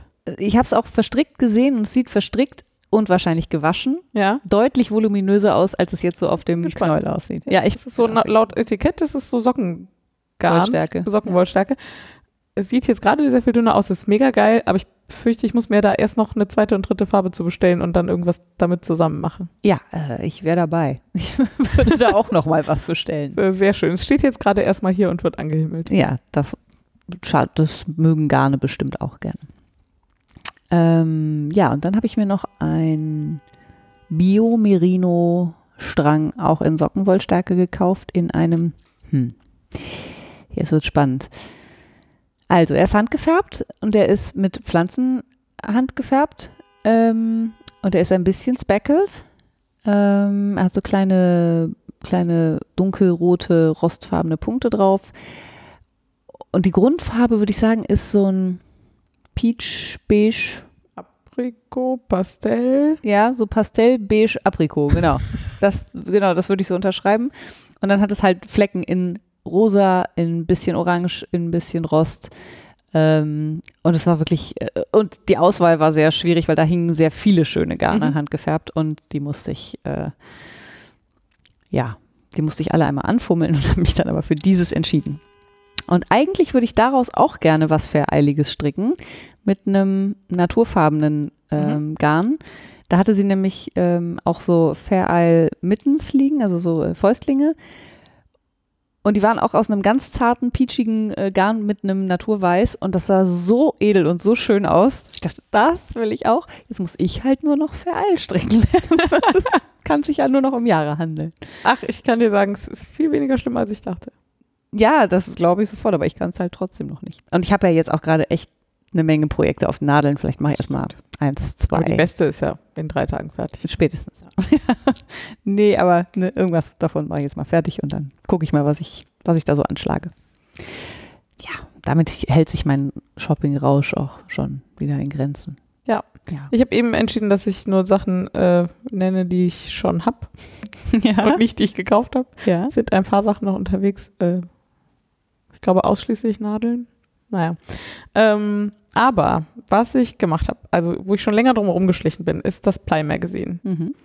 Das ist eine Spinnzeitschrift aus den USA. Die JC Box Faulkner, von der ich glaube ich auch schon ein paar Mal gesprochen habe, ist da Herausgeberin oder Mitherausgeberin oder so oder äh, ich weiß nicht, Chefredakteurin. Keine Ahnung. Besitzerin? Ja, es äh, schreibt aber das Who is Who der äh, Spinnszene quasi äh, verschiedene Artikel und es ist auch nicht so ein Magazin im Sinne von, es kommt regelmäßig was und dann gibt es da aus jeder Rubrik irgendwie irgendwas, sondern jede Ausgabe ist halt zu einem Thema. Es gibt viermal im Jahr eine Ausgabe, die sind jetzt so bei 23 oder so, glaube ich, oder irgendwann Mitte 20. Ähm, und ja, es gibt ganz verschiedene Ausgaben und man kann die so grundsätzlich auch noch nachkaufen. Es gibt halt ein paar, die out of print sind jetzt gerade. Manche werden aber dann auch nochmal nachgedruckt. Ähm, und ich war da ewig drum rumgeschlichen und neulich habe ich irgendwie einen Rappel gekriegt und habe gedacht, so, also ich habe jetzt, glaube ich, schon das zweite Jahr überlegt, ob ich mir so ein Abo bestelle und ein Abo heißt einfach, man bezahlt vorher vier Ausgaben und kriegt die dann, wenn sie rauskommen, im Laufe des Jahres. Und dann ist auch wieder gut mit Abo. Mhm. Ähm, äh, und weil ich mir aber immer nicht sicher war, weil ich noch nie eins in der Hand hatte, habe ich gedacht, na, das ist jetzt bescheuert und habe mir schon Ende Dezember, glaube ich, zwei Ausgaben bestellt, um sie mir mal anzugucken, nämlich Woolen und Texture. Mhm. Ähm, also in dem einen geht es ganz viel um langen Auszug und ähm, Streichgarne und in dem anderen geht es halt um Textur, Art Yarns, verschiedene Materialien, sehr abgefahrene Sachen mit Metall, Mit einkadierten Kressesamen. Kressesamen. so dass man, wenn man da nachher was gesponnen und gestrickt hat und das dann nass macht, da auf einmal Kresse draus. Also das grenzt dann natürlich schon eher an Kunst, aber also man kann viele Dinge tun. Ähm, und ich war sehr begeistert. Also tatsächlich finde, also da ist halt auch Werbung drin, wie in einem Printmagazin üblich und die finde ich teilweise, also die Artikel sind super schön gesetzt und geschrieben und tolle Bilder und dann ist da so Werbung zwischen. Also ich meine, das sind zwar grundsätzlich Dinge, die mich interessieren, ja, sofern ich sie denn hier bekomme, weil das ist halt eher für den US-Markt gedacht. Aber das sieht teilweise so fürchterlich aus, als hätte da einer irgendwie so mit Word sich eine Werbung zusammengeschoben selber, ohne mal einen Designer drüber gucken zu lassen. War vielleicht so. Und das ist irgendwie, das, das macht dieses ästhetische Erlebnis ein bisschen kaputt, ehrlich gesagt. Aber das ist auch das Einzige, was ich daran auszusetzen habe. Also die Artikel sind super, wenn man, also wenn man Englisch beherrscht natürlich. Ähm, auch so ganz viele verschiedene Blickrichtungen. Also gar nicht so ein roter Faden und das ist jetzt hier unsere Meinung und die drücken wir dir jetzt rein, sondern offensichtlich schreiben da immer so verschiedene Autoren zu verschiedenen Themen oder Teilaspekten oder so. Und die müssen sich, also die können sich dann durchaus auch so ein bisschen widersprechen oder so oder sich zumindest sehr breit ergänzen. Ja, und die fand ich so schön, dass ich mir dann das Abo bestellt habe. Das wusste ich gar nicht. Wie cool. Ja. Gut zu wissen. Äh, und auch noch zwei weitere Ausgaben. Vielleicht möchte ich Äh, da mal reingucken. Die könnten auch die Tage noch unterwegs sein. Mhm. Genau, also es gibt noch so ein paar, also es gibt so ein paar, die interessieren mich einfach jetzt nicht so brennend. Die Flachs-Ausgabe zum Beispiel, also das ist bestimmt interessant, aber brauche ich jetzt nicht als Nachschlagewerk, weil ich nicht so oft das Problem habe. Während dieses Wohlen und so, also die Sachen, die ich tatsächlich mache, die funktionieren halt auch super als Nachschlagewerk. Also wenn Mhm. man sich jetzt, ähm, genau, ich habe mir die Sock-Jahren-Ausgabe, das ist die letzte Ausgabe, die rausgekommen ist, die habe ich mir auch bestellt, weil ich gerne Sockenwolle spinnen lernen möchte. Ähm, und da werde ich dann tatsächlich auch drin nachschlagen können. Und wenn ich da irgendwann nochmal was drüber wissen will, kann man da nochmal reingucken. Also es ist tatsächlich eher so eine Wissensansammlung. Also Eine Enzyklopädie. ja, mehr äh, halt als Magazin. Magazin. So, ja, genau. Ja. Also es ist sehr zeitlos und äh, So wie Geo. ja, oder wie heißen diese Reisedinger? Me Merian? Ja, Irgendwie so. so heißen die, glaube ich. Ich glaube ja. Ja. Naja, also so. Und da, äh, da stehen jetzt zwei hier und da kommen dann noch ein paar dazu und ich freue mich sehr. Ich es gibt auch. tatsächlich auch in Deutschland äh, Online-Shops, die die verschicken. Also man muss die nicht in den USA bestellen, sondern man kann die hier vor Ort kaufen. Gibt es die, ähm, Also vor Ort im Internet. ja, vor Ort im Internet. Mhm. Ähm, die, das Leine-Magazin gibt es auch im Atelier, oder? Boah, gute Frage, weiß ich Ich, nicht. glaub, ich meine, ich hätte das da gesehen. Hm, vielleicht gibt es ja das Plei da auch. Nee, das glaube ich nicht. Naja, die haben ja keine Faser, Ja, ne? Nee, ja, genau. Das macht auch Ich glaube auch, das wäre mir auch aufgefallen. wahrscheinlich. Es gibt ja generell einfach Spinnzubehör sehr wenig vor Ort, finde ich. Also Fasern und so. Ist wirklich, Ja, zumindest kenne ich wenig, ja. Ich, ja. hm, Also zumindest nicht vergleichbar mit England. Ach ja, das sowieso. da scheint es das ja an jeder Ecke zu geben. So. mehr, ja. Naja, Vielleicht sieht das auch nur von hier aus so aus. wahrscheinlich. Ja, Ich glaube, das war's an gekauftem Zeug. ja, ich glaube, ich habe auch sonst nichts. Hast du gelerntes Zeug? Ja, also ein bisschen was, was ich schon, was ich schon gesagt habe, aber was für mich trotzdem was Neues war. Das ist jetzt kein, ähm, also für alle, die sich jetzt auf Knithack freuen, ich habe keinen.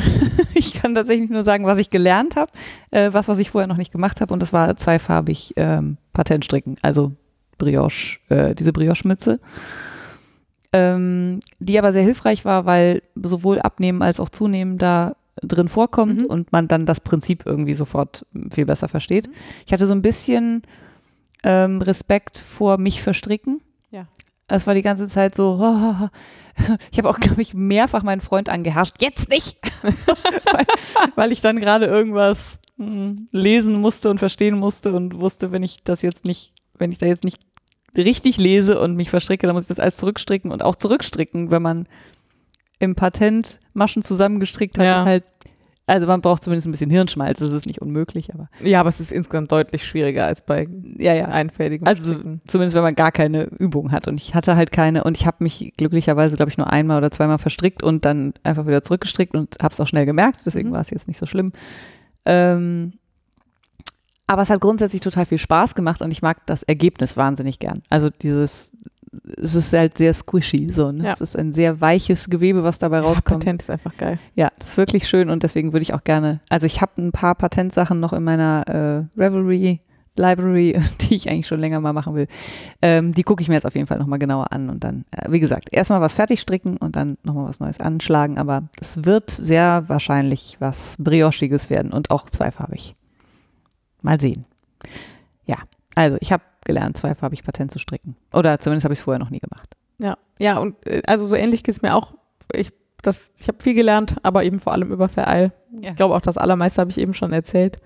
Also dieses mit dem äh, beide Hände einzeln trainieren und dann zusammen, das hat mir super geholfen.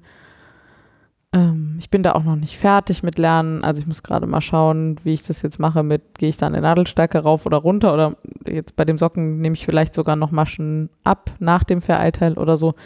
Ähm, also ich bin da gerade, ich lerne da gerade sehr heftig und äh, jeden Tag und so, aber äh, noch nicht so, dass ich euch das hier gut erzählen könnte. Mhm. Vielleicht irgendwann. So.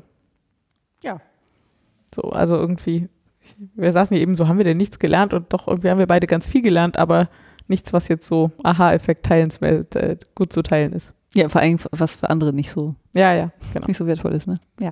Aber für uns war es schön. ist ja auch mal. Falls ihr eins von beiden nicht könnt und irgendwie konkrete Fragen habt, könnt ihr gerne mal fragen, ob wir eine, also Ob wir was wissen. ja, Ja. So, weil wir das ja gerade erst Ja. durchgemacht haben, so die eine das eine, die andere das andere. Ähm, ich kann nur sagen, traut euch, lohnt sich beides. Absolut. Geht da irgendwie in einer Pace dran, die für euch funktioniert. Überfordert euch nicht, aber fordert euch gerne heraus. Das muss ich übrigens sagen, dass mich dieses, äh, diese Anleitung von der Mütze seit langem mal wieder, also ich will jetzt nicht sagen, an meine strickerischen Grenzen gebracht hat, aber es war schon so, Fordert dass ich, hat? ja, es hat mich wirklich gefordert und das Cool. fand ich sehr angenehm. Ja, Ja. super. Also das, äh, man, ich brauchte schon auch dieses Ausgleich Myras Shawl, äh, Ja. Myras Cowl Ding dazu, ne, das, wo, wenn du zwischen einfach durch einfach mal so ein paar Maschen weghauen willst. Aber das war einfach schön, weil das tatsächlich so, das hatte wieder was sehr Handwerkliches und gar nicht mehr so dieses Nebenher, sondern ich musste meine volle Aufmerksamkeit auf dieses Projekt richten, zumindest am Anfang. Ähm, das war wirklich auch mal wieder eine sehr angenehme Erfahrung, muss Mhm. ich sagen. Vielleicht hast du deswegen auch nicht so viel äh, Drang gehabt zu spinnen. Also zumindest bei mir ist ja Ja. Spinnen oft auch mit Materialkunde verbunden Ja. und Handwerk und Verstehen und Konstruieren und so. Und gerade wenn ich so mindless stricke, Mhm. dann freue ich mich immer, wenn ich beim Spinnen was Neues lerne. Ach so, ja, so. ja. ja. Also Ja. Das Ja. kann sein. Du meinst all- alle Neulernkapazitäten ausgeschöpft. Ja, also Oder- vielleicht oder oder befriedigt Ja, eher. das ist ja, das ist das bessere Wort. Tatsächlich, ja. Das war sehr befriedigend. Ja, sehr sagen. schön. Ja, dann äh, kommen wir schon, schon, Schon. mal wieder nach langer Zeit, ähm, zum letzten Segment, nämlich das gute Zeug. Mhm. Du hast bestimmt äh, gutes Zeug erlebt oder äh, zu erzählen. Äh, ja, ich habe jetzt eigentlich musst du anfangen, ehrlich gesagt. Kann ich machen. Ich kann ab also fang doch mal an. Ich weiß zwar nicht genau, warum ich anfangen muss, aber ich mache das einfach mal. Ähm, ja, ich habe ja schon erwähnt, ich war im Urlaub ähm, auf Mallorca. Ich bin öfter mal auf Mallorca, weil ich es da sehr schön finde und da zufällig auch wohnen kann. Und das Wetter war der Hammer. Also jeder, der sich überlegt, ob er vielleicht mal eine kleine Pause vom Winter braucht, dem kann ich sehr empfehlen, Ende Januar nach Mallorca zu fliegen. Ähm, wir hatten viel Sonne. Es war jetzt nicht irgendwie 25 Grad und Badewetter. Aber ich, es gab mehrere Tage, in denen, an denen ich im Bikini auf dem Balkon sitzen konnte, was sehr geil war. Ähm, was aber viel schöner war oder was noch viel mehr gezählt hat, war, alles war bunt. Mhm. Also ich bin hier losgeflogen bei Schwarz-Weiß. Wirklich. Ich habe ein Foto gemacht aus dem Flugzeug raus. Es sieht wirklich aus, als hätte ich einen Schwarz-Weiß-Filter drüber gelegt. Äh, oder wie ein Kollege sagte, ähm, äh, auf dem Foto, das ist Düsseldorf nach dem Zweiten Weltkrieg, oder? also wirklich, wirklich einfach schwarz-weiß und dann kommt man da an und dann scheint die Sonne und es ist, als hätte jemand einen Farbfilm wieder eingelegt. Wirklich toll. Also, mein Urlaub war ganz großartig. Und jetzt hake ich kurz ein. Ja? Ich hatte nämlich eben deinen Urlaub auf der Liste stehen sehen und habe Ja. gedacht, oh, im Urlaub war ich auch. ja. Und nur deshalb habe ich meinen Urlaub da drauf geschrieben. Aber wo du das so sagst, ist das trotzdem, würde ich auch das gerne empfehlen. Also ich war eben Urlaub auf machen. Mallorca in der Sonne, Ja. ich war im Skiurlaub. In der Sonne. Und da ist halt auch fast immer Sonne, also Ja. na, so nicht, aber wenn man eine Woche im Winter in Skiurlaub fährt, dann ist die Wahrscheinlichkeit relativ hoch, dass man auch mal Sonne abkriegt und die ist da oben halt schon nochmal präsenter als hier. Und die Luft ist klarer und so. Und ähm, jetzt diesmal war es auch noch so, dass es, ähm, wir waren im Zillertal. Da war vor zwei, drei Wochen das totale Schneechaos. Also da Mhm. kam man tatsächlich teilweise gar nicht rein. Das war jetzt Gott sei Dank nicht mehr so, als wir da ankamen. Aber es lag einfach üppig Schnee, sowohl oben auf den Bergen als auch im Tal. Ähm, und wir hatten an mehreren Tagen Sonne. Also wir hatten auch bedeckte Tage, aber wir hatten auch an mehreren Tagen Sonne und das hat so gut getan. Auch das kann ich nur empfehlen. Also ich bin auch jemand, der sehr unter Winter und Dunkel und so leidet. Ja. Und wir waren halt eine ganze Woche, also ich war sieben Tage lang Raus. viele Stunden draußen. Also wir sind meistens so um halb neun hochgefahren auf die Berge, also mit der Gondel. Und dann so um zwischen drei und vier wieder runter. Macht also sowas wie mindestens sechs Stunden quasi komplett draußen mit viel Sonne, mit viel frischer Luft, mit ganz weit gucken, was für mich auch immer super wichtig für die Seele ist. Also so oben in den Alpen und am, Meer. sind so die beiden Dinge, die mich so richtig runterholen. Mhm. Wenn man so richtig weit gucken kann und ganz viel Natureindrücke hat und ähm, also wir hatten auch, also am letzten Tag hatten wir irgendwie einen halben Meter Neuschnee noch auf der präparierten Piste. Allein dieses Naturerlebnis Schnee Mhm. war schon unfassbar. Mhm. Also weil du da einfach, das, das hatte mit Skifahren nicht mehr besonders viel zu tun. Das war halt sehr langsames, sich durch diese Watte bewegen Ja. irgendwie. Ähm, ja, und das war schon auch toll. Also Bewegung und frische Luft und Sonne und ähm, hat mir auch in diesem Winterloch wieder sehr geholfen. Das habe ich letzten Winter nicht gemacht. Ich glaube, ich sollte irgendwie sowas jedes Jahr machen. Ja, also entweder Skifahren oder halt vielleicht mal nach Mallorca oder so. Ja, wir haben das auch gesagt. Das ist, äh, eigentlich muss man das, sich das schon fest ein, also muss man natürlich nicht, Ja. aber es ist sinnvoll, wenn man so einen äh, kleinen Hang zur Winterdepression hat, Ja. wenn das so dunkel und kalt und windig und nass ist, äh, vielleicht mal eine kurze Pause einzulegen und irgendwo die Akkus wieder aufzuladen für den Rest des Winters. Ist ja nicht so, Und als es gibt hätten wir ja- nicht noch was vor uns. Genau, und es gibt ja Leute, die dann irgendwie nach Südafrika oder Thailand oder so fliegen und äh, ich, das ist bestimmt auch schön so. Ja. Äh, Es muss aber halt nicht unbedingt sein. Nee. So, das, äh, also äh, in die Alpen kann man sogar mit dem Auto fahren oder mit dem Zug. Ja. Ähm, und auch das lohnt sich schon. Ja, Deswegen musste ich. eine musstest Lanze du, für den Urlaub. Ja, genau. für, ja, für Urlaub mitten im Winter, Ja. um ein bisschen äh, die Winterdepri wegzukriegen. Ja, und wo wir schon äh, von Mallorca reden. Ähm, also, falls ihr mal nach Mallorca fahrt, werdet ihr mehr oder weniger zwangsläufig an Palma vorbeikommen. Zumindest werdet ihr da mit dem Flugzeug landen.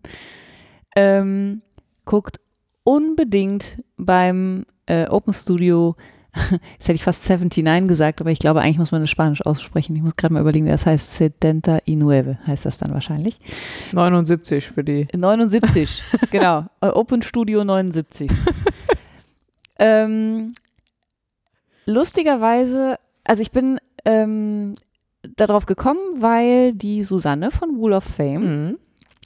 glaube ich, mal in einer Story oder so erwähnt hatte, dass sie mit der Tatjana vom Open, Open Studio 79, das werde ich jetzt nur noch sagen, Tut mir leid. dass die äh, was zusammen machen mit Wolle. Und dann habe ich gedacht, abgefahren, die machen da gibt's was mit Wolle in Palma. Ja.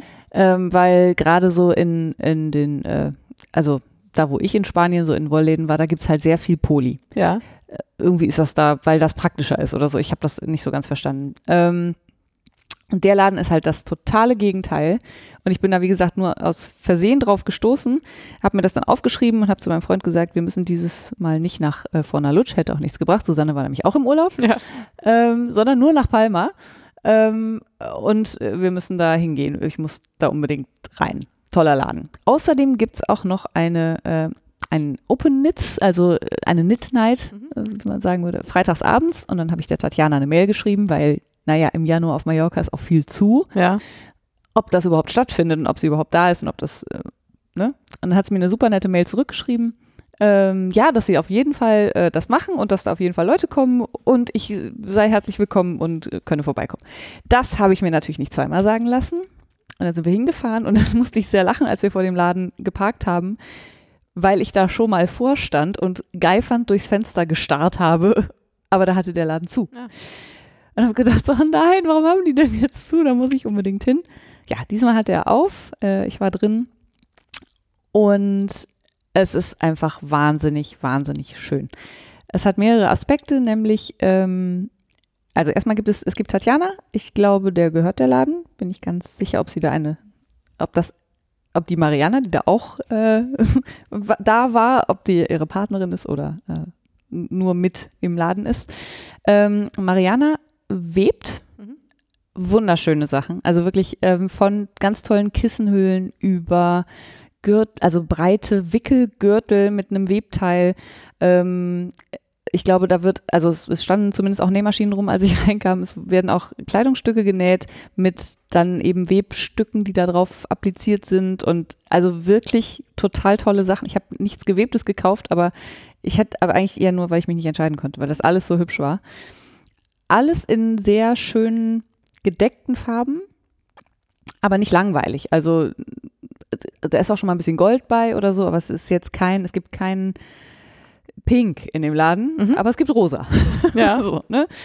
ähm, und dann geht man so um die Ecke und da ist dann die Wollabteilung. Und da gibt es halt mehrere Sachen. Also Tatjana spinnt auch selber, ähm, verkauft die Wolle auch ähm, im Laden. Sie färbt selbst und sie färbt ähm, in erster Linie mit Pflanzen. Mhm. Und zwar so virtuos, wie ich das so noch nicht gesehen habe. Also ich habe schon ähm, einfarbig gefärbte Wolle gesehen, aber ich habe noch nicht irgendwie handgefärbte Wolle gesehen, die, also mit Pflanzen gefärbte, handgefärbte Wolle, die so Speckles hat oder so. Das habe ich zum ersten Mal gesehen und fand das äh, total großartig. Ähm, da auch verschiedene Qualitäten. Ähm, ja, und dann hat sie, wie gesagt, diese Tweet-Garne äh, und da hängen auch viele fertig gestrickte Sachen rum, wo man sich das mal angucken und anfummeln kann und so. Und die Atmosphäre ist total nett. Ähm, und sie hat, wenn ich das richtig verstehe, diese Tweet-Garne sind, also sie hat ein eigenes Label, ja. wo sie Wolle kauft, die ihr gut gefällt und die quasi unter diesem Label veröffentlicht. Habe ich das richtig verstanden? Ja. Das ist was, was Also ich sonst die- nur aus dem Whisky-Geschäft kenne oder so. Also sie hat halt auch, wie gesagt, selbst gesponnene Garne Ja. und selbst gefärbte auch Garne. unter diesem Label. Das ist das gleiche Label, Okay. aber sie hat halt auch welche, die sie nicht selbst äh, gesponnen oder selbst gefärbt Okay. hat, die aber wie sie, also die gut zu ihr passen. Mhm. So. fand ich irgendwie eine coole Geschichte Ja, so. ich fand das also auch gut. Kannte ich von Garnen bisher nicht. Ähm, ja, das bekommt man da auf jeden Fall alles und auch noch ganz viel, da also lag auch noch ganz viel andere Wolle rum in äh, diversen Varianten. Äh, sie gibt auch Spinnkurse, also wenn man mal, also mit der, mit der Handspindel, ich weiß gar nicht, ob da auch, also ich habe nur, nur Handspindeln bei dem Kurs gesehen. Ähm, falls mal jemand spinnen lernen möchte in Palma, das kann man mal hier auch machen. Und das Coolste an ihr ist, sie ist, ähm, sie kommt aus Barcelona, das heißt, sie spricht offensichtlich fließend Spanisch, ähm, spricht aber auch fließend Englisch und hat eine deutsche Mutter, das heißt, sie spricht auch fließend Deutsch. Ach, geil. Was, glaube ich, dazu führt, dass sie auch einen sehr internationalen Bekannten- und Freundeskreis in diesem Kontext hat. Und bei diesem Open Knits, also bei diesem, bei diesem Strickabend, war eine wirklich total internationale Gruppe von Strickerinnen, was Cool. richtig cool war. Ähm, es war auf jeden Fall eine ältere Dame aus äh, England da, die auf Mallorca lebt, weil sie zu ihrem Sohn gezogen ist, was ich sehr, sehr süß Mhm. fand. Und da habe ich das erste Mal live jemanden gesehen, der, äh, äh, wie sagt man, was ist das Gegenteil von Continental Stricken? British, British. English, Ja, äh, Throwing Ja, sagen äh, genau. die Amerikaner auch gerne. ja, also sie, sie war eine Throwerin. Ähm, und ich fand das total faszinierend, weil ich habe schon tausendmal im Video gesehen, aber noch nie live. Und es war beim Zugucken war es wirklich so, ach so sieht das aus, wenn das jemand wirklich macht. Fand ich cool. Mit der habe ich mich sehr nett unterhalten. Ähm, und dann waren sehr viele Spanierinnen da und ähm, das ist ja wieder das Schöne an Instagram. Folgen uns jetzt alle gegenseitig auf Instagram. Und habe ich wirklich auch ganz tolle, ähm, also jetzt andere Strickerinnen oder Fasermenschen äh, kennengelernt. Und mindestens eine von denen ähm, macht das, was ich schon seit Jahren eigentlich machen will, nämlich die verspinnt Mallorca-Schaf. Und ich muss sie unbedingt mal anschreiben, ob ich von ihr vielleicht so ein Vlies bekomme, damit ich auch im Urlaub ein bisschen, ein bisschen Mallorca-Schaf verspinnen kann. Da gibt es nämlich auch ganz abgefahrene Rassen. Mhm. Das rote Mallorca-Schaf zum Beispiel. Ach so. Ja. Das hat tatsächlich, und das ist deutlich röter als so ein Fuchsschaf. Ach geil. Das ist halt richtig rot. Ähm, ja, und man, man fährt ja immer da so lang, sieht die ganzen Schafe und Mhm. fragt sich, was machen die, die mit der ganzen Wolle? Naja, Also du fragst dich. ich frage mich das. ja, ich frage mich Und andere. Also du fragst auch andere. Nee, ja, nee, leider nicht, weil die da. Also nicht vor Ort, aber mich hast du das schon ein paar Mal gefragt. Was Ja. machen die wohl mit der Wolle? ja, genau. Aber leider sitzt da nie ein Schäfer, neben den ich mal fragen könnte. Ja, und das war wirklich ein total netter Abend ähm, mit sehr äh, coolen Leuten. Ähm, ich überlege gerade, ob ich noch irgendwas total Wichtiges vergessen habe. Also wie gesagt, total nette Leute kennengelernt, mit denen ich jetzt auch in Kontakt stehe. Die lustigerweise dann auch mal in den, also hier mal reingehört haben, was mich sehr gefreut hat. Äh, liebe Grüße an dich, Claudia, an der Stelle. ähm, ja. Das, ich finde das so äh, cool, weil also wir waren ja vor zwei Jahren mal zusammen in Palma. Mhm. Und damals habe ich gegoogelt nach Wollläden und war dann auch in einem, aber das war genau wie eben beschrieben. Das war eigentlich so, also die hatten so ein bisschen Stoff, so ein bisschen Kurzwarenladen. Patchwork. Ja, also Kurzwaren, also nicht ganz so altbacken, wie das Wort Kurzwarenladen bei mir so ist. Aber die hatten halt so ein Regal, wo auch Wolle war und Mhm. im Wesentlichen Baumwolle und Poly. Mhm. Äh, und also wenn es die damals schon gab, dann haben wir die zumindest, oder habe ich die Ja. damals nicht gefunden. Ich auch nicht, nee. Ähm, das ist ja jetzt sehr gut zu wissen. Ach, was ich total vergessen habe, die färbt auch Stoffe. Ah, Ja, sie färbt auch Stoffe und ähm, zwar auch mit Pflanzen und auch wirklich ganz toll. Wenn ich nähen würde, dann, man kann das auch einfach als Schal kaufen, dann ist es auch schon hübsch. Das ist ein sehr schöner, dünner oder als Baumwollstoff. Vorhang oder so. Ja, ist irgendwas, wenn man es einfach in die Wand hängen möchte, weil es hübsch ist. Ja, Ja. Also kann ich äh, sehr empfehlen. Äh, guckt vorbei im Open Studio 79 in Palma. Ja. Willst du direkt noch weitermachen? Kann ich machen. Dann gibt es noch eine Sache, die ich äh, gemacht habe im Januar. Und zwar habe ich, also vielleicht äh, kurz Kontext. Ich äh, bin schon relativ lange der schlechteste Vegetarier der Welt. Nein, das stimmt nicht. Ich kenne schlecht, Ja. schlechtere, in großen Anführungsstrichen, wenn man das denn überhaupt nach gut und schlecht bewerten möchte. Ja. Aber ich nehme an, ich weiß, was du meinst. Also ich bin, der- äh, ich, ich ähm, esse tatsächlich gar kein Fleisch, nie, schon seit vielen Jahren, aber ich esse äh, in mittelregelmäßigen Abständen Fisch und äh, mache mir zum Beispiel nicht so viel Gedanken über Gelatine oder sowas. Ähm, und bin dann jetzt aber über den äh, Veganuary gestolpert, also der vegane Januar. Und habe gedacht, naja, so vier Wochen kann ich auf jeden Fall mal vegan ausprobieren, weil mich natürlich das schon auch irgendwie beschäftigt. Und ähm, gerade so, also wir müssen, glaube ich, nicht drüber reden, dass wir alle Massentierhaltung scheiße finden.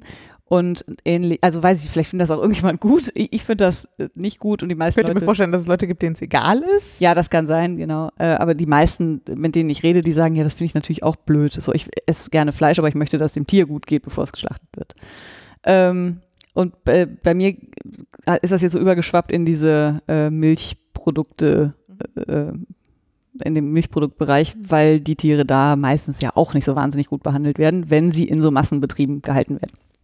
Und deswegen habe ich gedacht, ich probiere das mal aus. Äh, in erster Linie auch, um mir mal neue ähm, mh, überhaupt neue Gedanken zu machen und neue Sachen auszuprobieren, die ich vorher sonst oder die ich sonst so nicht ausprobieren würde.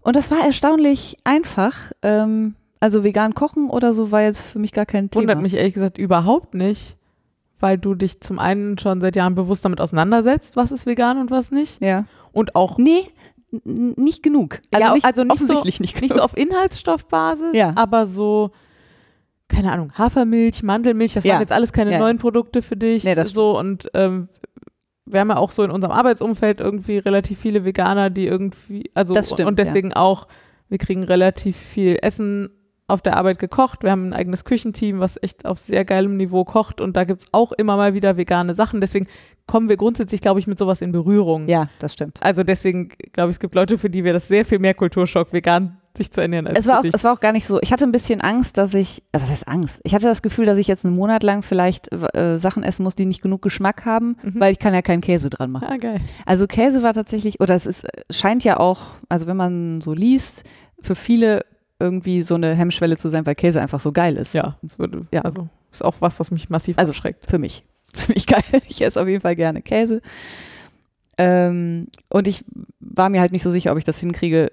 Also ich, mir war klar, dass ich einen Monat lang vegan essen kann, aber ob, mir- das dann auch schmeckt. Mhm. Oder ob ich jetzt einen Monat mich quasi quäle, das war halt nicht so klar.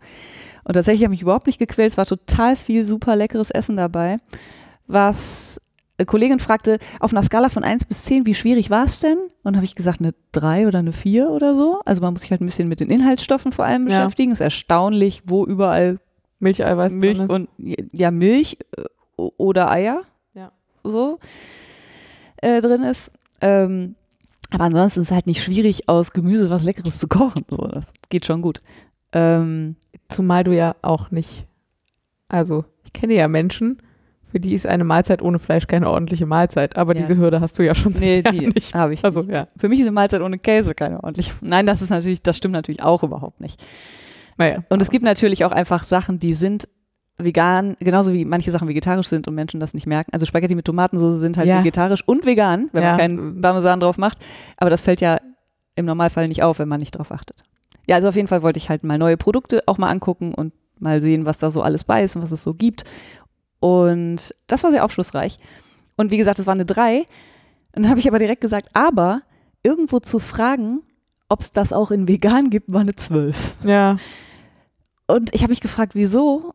Und das ist natürlich, die Antwort ist total einfach. meinst du im Restaurant oder so? ja, genau. Oder, oder ähm, im Imbiss oder im, also speziell auf Mallorca war auch wirklich schwierig. Ja, stimmt. Also da war es wirklich schwierig. Hier habe ich eigentlich überhaupt kein Problem gehabt, wenn ich irgendwo essen gegangen bin, irgendwas zu finden, außer Pommes äh, oder einem kleinen Salat. Ist hier in der Großstadt aber auch inzwischen Ja, ja. relativ weit verbreitet, muss man Total. sagen. Ne? Ja, also und selbst wenn du aber wo- irgendwo hingehst, selbst wenn ich zu, weiß ich nicht, zum Imbiss an der Ecke gehe und dann da mir,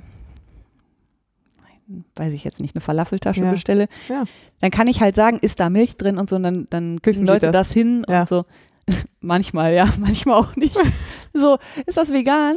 Ach so, ja, das ist vegan, da ist nur Mayonnaise drin. Ach so, mm, und Joghurt. Ach so, ja, nee, dann nehme ich das vielleicht lieber doch nicht. Das war ein sehr süßes Erlebnis.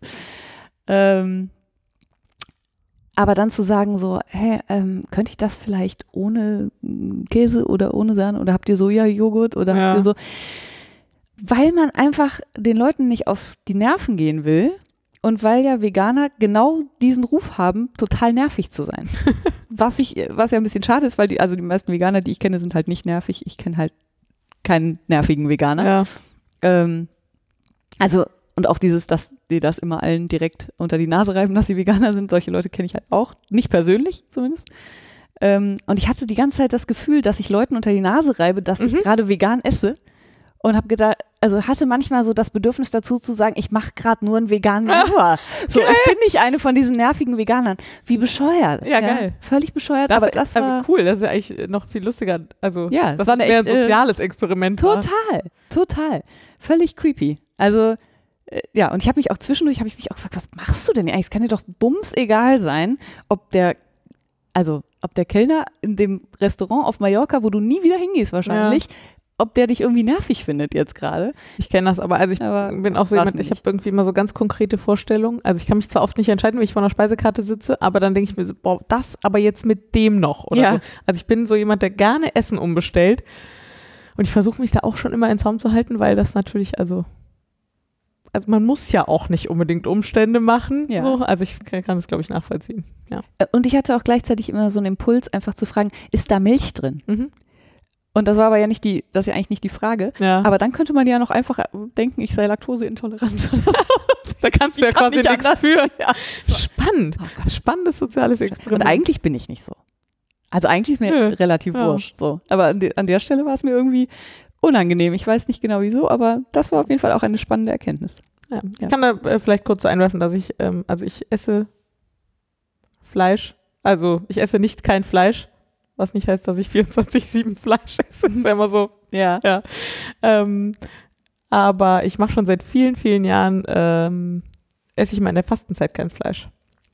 Und das war in den ersten Jahren auch, hatte es auch genau diesen Effekt, sich einfach überhaupt nochmal bewusst auseinandersetzen. So, was gibt es denn für Optionen? Ähm, was kann, also was kann man denn nochmal anders machen und dann auch so in ganz überraschenden Momenten auf einmal ein Problem haben oder, so- oder Ja. also irgendwie in eine Unbequemlichkeit reinlaufen, weil, also Probleme sind das ja nicht, muss man mal sagen, also jedenfalls nicht hierzulande ähm, und schon gar nicht hier in der Großstadt. Ähm, ja, aber das ist auch, also das hat inzwischen nicht mehr diesen augenöffnenden Effekt. Ich muss dieses Jahr mal überlegen, ob ich mal was anderes mache oder so. Ähm, aber das allein, um mal seine Essgewohnheiten nochmal genau unter die Lupe zu nehmen, finde ich sowas immer super.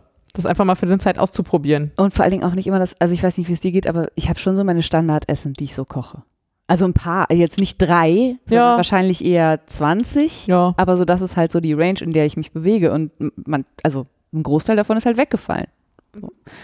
Ja, und dann musste ich die halt durch irgendwas anderes ersetzen. Und dann kommen einfach neue Sachen dazu. Und das war, das war echt äh, Cool. Fand ich auch echt gut, ja. Ja, ich habe noch einen, Ja, einen letzten. Ähm, ich hatte ja äh, Geburtstag und ich habe irgendwie, glaube ich, in der letzten Folge vergessen, darüber zu reden.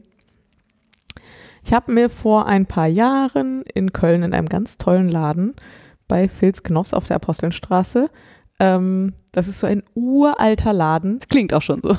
die machen alles mit Filz. Die machen, ich weiß gar nicht, ob die Filz selber machen, das glaube ich nicht, aber die machen handwerklich alles aus Filz und die haben halt auch jede Menge so Dekofilz. Also du kriegst halt echten Wollfilz, auch von der Rolle. Mhm. Ähm, du kriegst aber halt auch so, so Untersetzer und, und Schlüsselanhänger und was man so alles haben will. Mhm. Aber man kann eben, wenn man mit Filz arbeiten will, so als Material, dann kann man da total gut hingehen. Und dann kann man alles anfassen und die haben halt Wollqualitäten und Kunststoffqualitäten und keine Ahnung, das hat schon so ein. Es ist einfach so ein uralter Laden. Also, Ja. das ist einfach so ganz traditionell alt eingesessen, ganz toll. Und da habe ich mir vor Jahren äh, Filzpantoffeln gekauft. So, und die habe ich geliebt. Ähm, die waren von Gottstein, äh, die Marke Magic Feld. Ähm, und die, ja, tut mir leid. Magic Feld wie Filzen, Ja. nicht wie dein Nachname. Ja. Aber finde ich auch ganz schön. Vielleicht Ja. brauche ich noch einen zweiten Instagram-Handle. Magic Feld. Magic Welt. Ähm, genau, und die waren jetzt einfach nach vielen Jahren irgendwann durch. Die habe ich wirklich viel geschlissen. Die waren irgendwie blau und halt Wolle und ja, so. Ich habe sie geliebt. Und die waren jetzt aber wirklich durch und habe ich gesagt, so, jetzt kaufst du dir neue. Und dann hat meine Mutter gesagt, super, schenke ich dir zum Geburtstag. Jedenfalls war ich dann da um mir neue von diesen Hausschuhen zu kaufen und hatte schon Sorge, dass sie die vielleicht nicht mehr haben, aber sie, sie führen sie noch. Und es gibt aber von dieser Firma und auch von dieser Marke Magic Feld inzwischen eine besondere Reihe. Und zwar heißt die Special Bre äh, Spe äh, Species Protection. So. Ähm, während das normalerweise irgendwie so gefärbte Bergschafwolle ist oder so. Also die kommen aus Österreich irgendwie. Ähm, Gibt es jetzt eine Reihe mit bedrohten Schafrassenwollen. Ähm, oder, also bedroht weiß ich nicht, aber halt so einzelne Schafrassen. Also ich habe jetzt Shetland-Pantoffeln, die ich farblich sehr liebe. Also ich, ich mag diese Pantoffeln, die sind so ähm, am Stück quasi in Fußform gefilzt, haben also keine Nähte oder so. An den Fuß dran gefilzt. An, quasi an den Fuß dran gefilzt. Und es gibt die mit ähm, so Filzsohle, also so kunststoffgetränkte Filzsohle oder gummigetränkte Filzsohle. Das ist die, die ich habe. Es gibt die auch mit Ledersohle. Mhm. Naja, und es gibt die jetzt halt in dieser Species Protection Serie in ungefärbt, in Bergschaf, Shetland, Gotland, äh, Coburger Fuchs, äh, Moorschnucke und offensichtlich jetzt neu auch in Alpaka und Jack Mhm. und noch irgendwas drittes Edles. Ja, also völlig abgefahren. Ich finde die super schön. Ich habe äh, ganz groß die Versuchung, mir irgendwie bei Gelegenheit noch ein zweites Paar davon, was natürlich total Blödsinn ist, weil ich trage nur ein paar Hausschuhe. Du kannst bei der Arbeit tragen. Ja, bei der Arbeit Hausschuhe tragen könnte ich natürlich auch machen. Na, mal gucken. Also ich finde die jedenfalls total klasse. Die sind total warm, schön. Die machen sich da irgendwie Gedanken zu. Ähm, kommen hier aus Österreich. Äh, ich hatte da jetzt so eine Freude dran. Immer wenn ich die anziehe, habe ich so eine Freude daran, dass ich gedacht habe, das könnte ich eigentlich auch mal hier im Podcast erzählen. Vielleicht gibt es da noch mehr Leute, die da Freude dran haben. Ja, sehr, sehr schön. Genau, man kann die, glaube ich, auch online bestellen. Also man muss nicht unbedingt nach Köln fahren. äh, wir verlinken euch das. Genau, also die Firma hat eine Webseite und ich glaube, man kriegt die auch hier online irgendwie zu kaufen. Ich muss ja sagen, ich habe seit Jahren Birkenstocks Mhm. ähm, und habe mir auch immer mal wieder neue bestellt, weil meine tatsächlich so auseinanderfallen, dass ich die schon zum Schuster gebracht habe, weil ich habe ich hab noch die ganz alten aus Leder. Es, offensichtlich gibt es die nicht mehr, also gibt es die, die ich habe, nicht mehr aus Leder. Ja, fand ich auch. Kosten aber das gleiche. Schade. Aber irgendwie komisch. Ähm, und da geht jetzt die Korksohle, äh, oder die, Quatsch, die äh, Die Gummisohle unter dem Korb. genau, geht, ha- äh, geht halt, löst sich vorne immer ab und dann bleib ich, schlapp ich immer so drüber und bleib Ja. da vorne immer so hängen und äh, auch der Schuster kriegt es nicht so geklebt, dass das nicht wieder aufgeht. Deswegen brauche ich immer neue. Und immer wenn ich neue bestelle und die anziehe, denke ich, boah, sind die unbequem. Ja, verrückt, weil meine sind seit 15 Jahren ausgelatscht oder so oder 20 vielleicht so. Die habe ich auf jeden Fall schon wirklich lange.